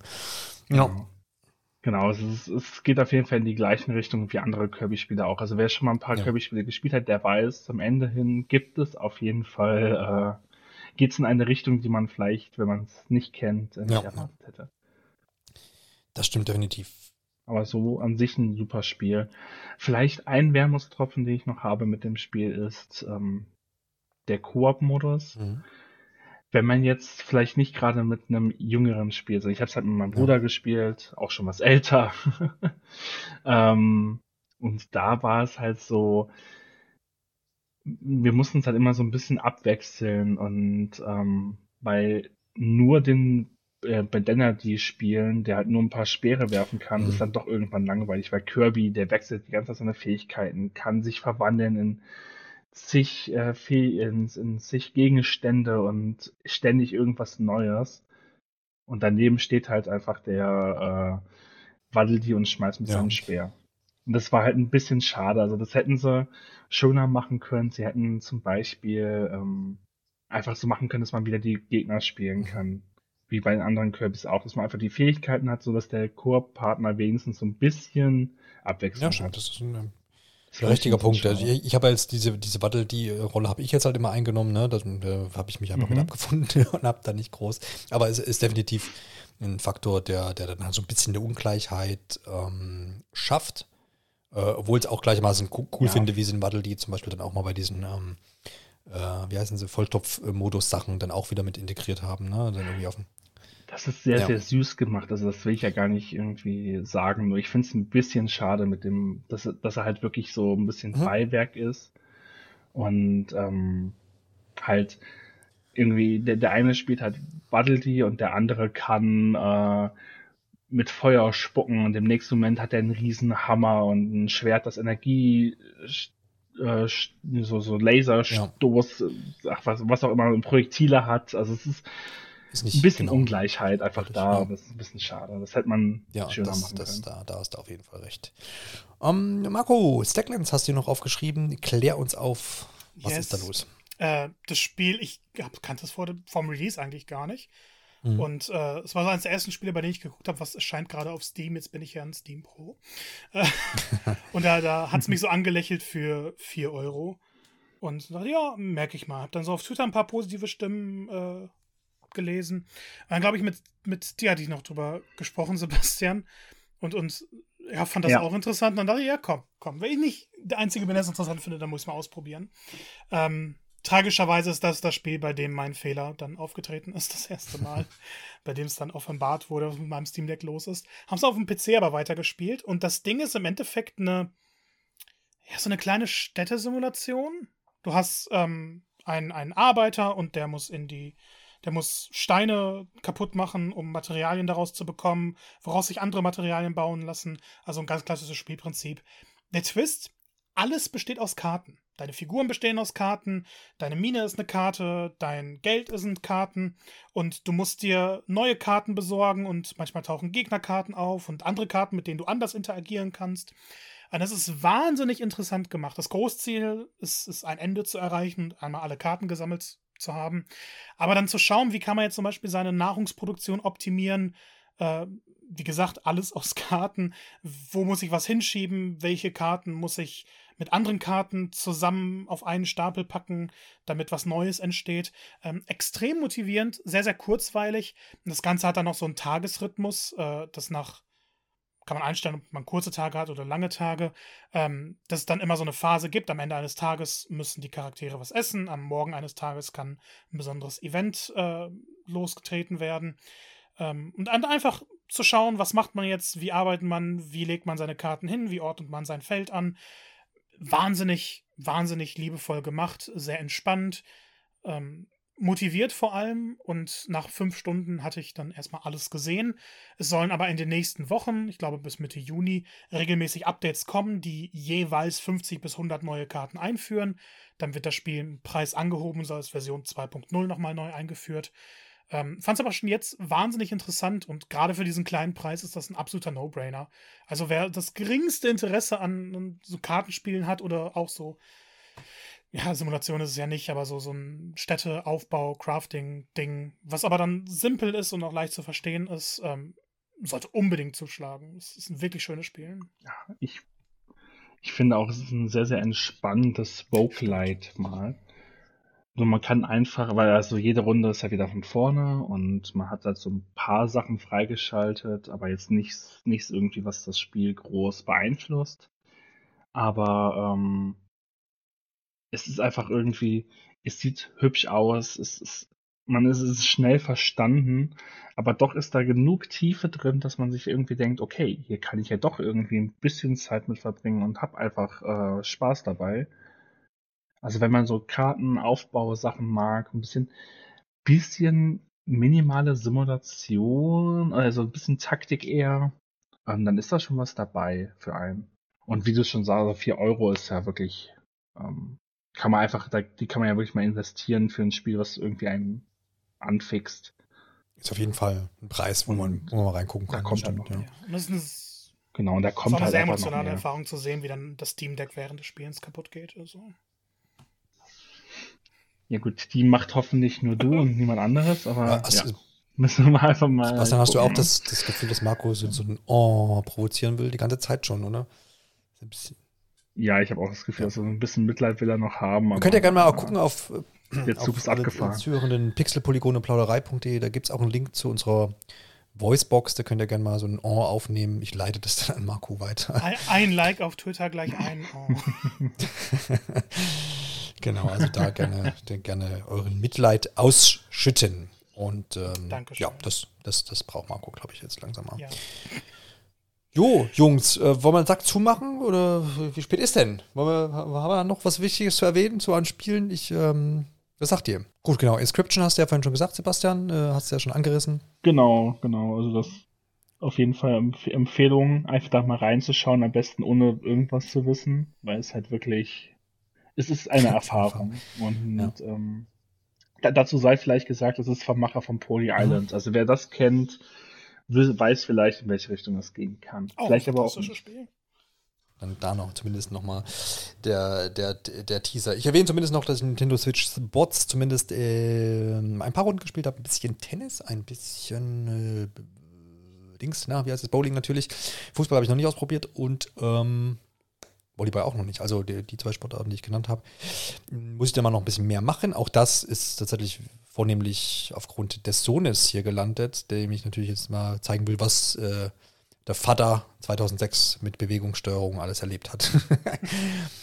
äh, um da noch die Parallelen so ähm, äh, irgendwie aufzutun. Und dann äh, habe ich noch, spiele ich relativ viel Guardians of the Galaxy oder habe mich da jetzt wieder weiter fortbewegt in der Story. Das begeistert mich sehr, obwohl ich mit, mit dem die, tatsächlich die Filme noch nicht gesehen habe. Mich beim Marvel-Universum gerade noch so ein bisschen eingrufe, was die Filme anbelangt. Äh, der nächste Film, den ich glaube ich gucken muss, weil ich es chronologisch gucke, ist tatsächlich Guardians of the Galaxy. Werde ich dann wahrscheinlich auch tun, wenn das Spiel dann fertig ist. Ähm, gefällt mir sehr, sehr gut. Und damit haben wir ja wieder auch dann ein Spiel erwähnt, ähm, was hier Square ja, nicht zufrieden mit war, aber alle Spieler sagen, richtig geiles Spiel. Und dem schließe ich mich jetzt auch schon mal an, auch wenn ich jetzt noch nicht durch, durch bin, aber macht mir sehr, sehr viel Spaß. Das an der Stelle sei das auf jeden Fall nochmal empfohlen. Ist aktuell auch im Game Pass. Dementsprechend äh, habe ich das ausprobiert. Jo, dann aber nun wirklich ist diese wunderschöne, lustre Runde doch äh, rum. Danke, Sebastian, vor allem dir, dass du heute unser Gast warst und dir all deine. Super, super gerne. Also das freut uns doch zu hören. Danke dir auch, Marco, für all deine Einschätzungen und äh, es tut mir wirklich sehr leid, Marco.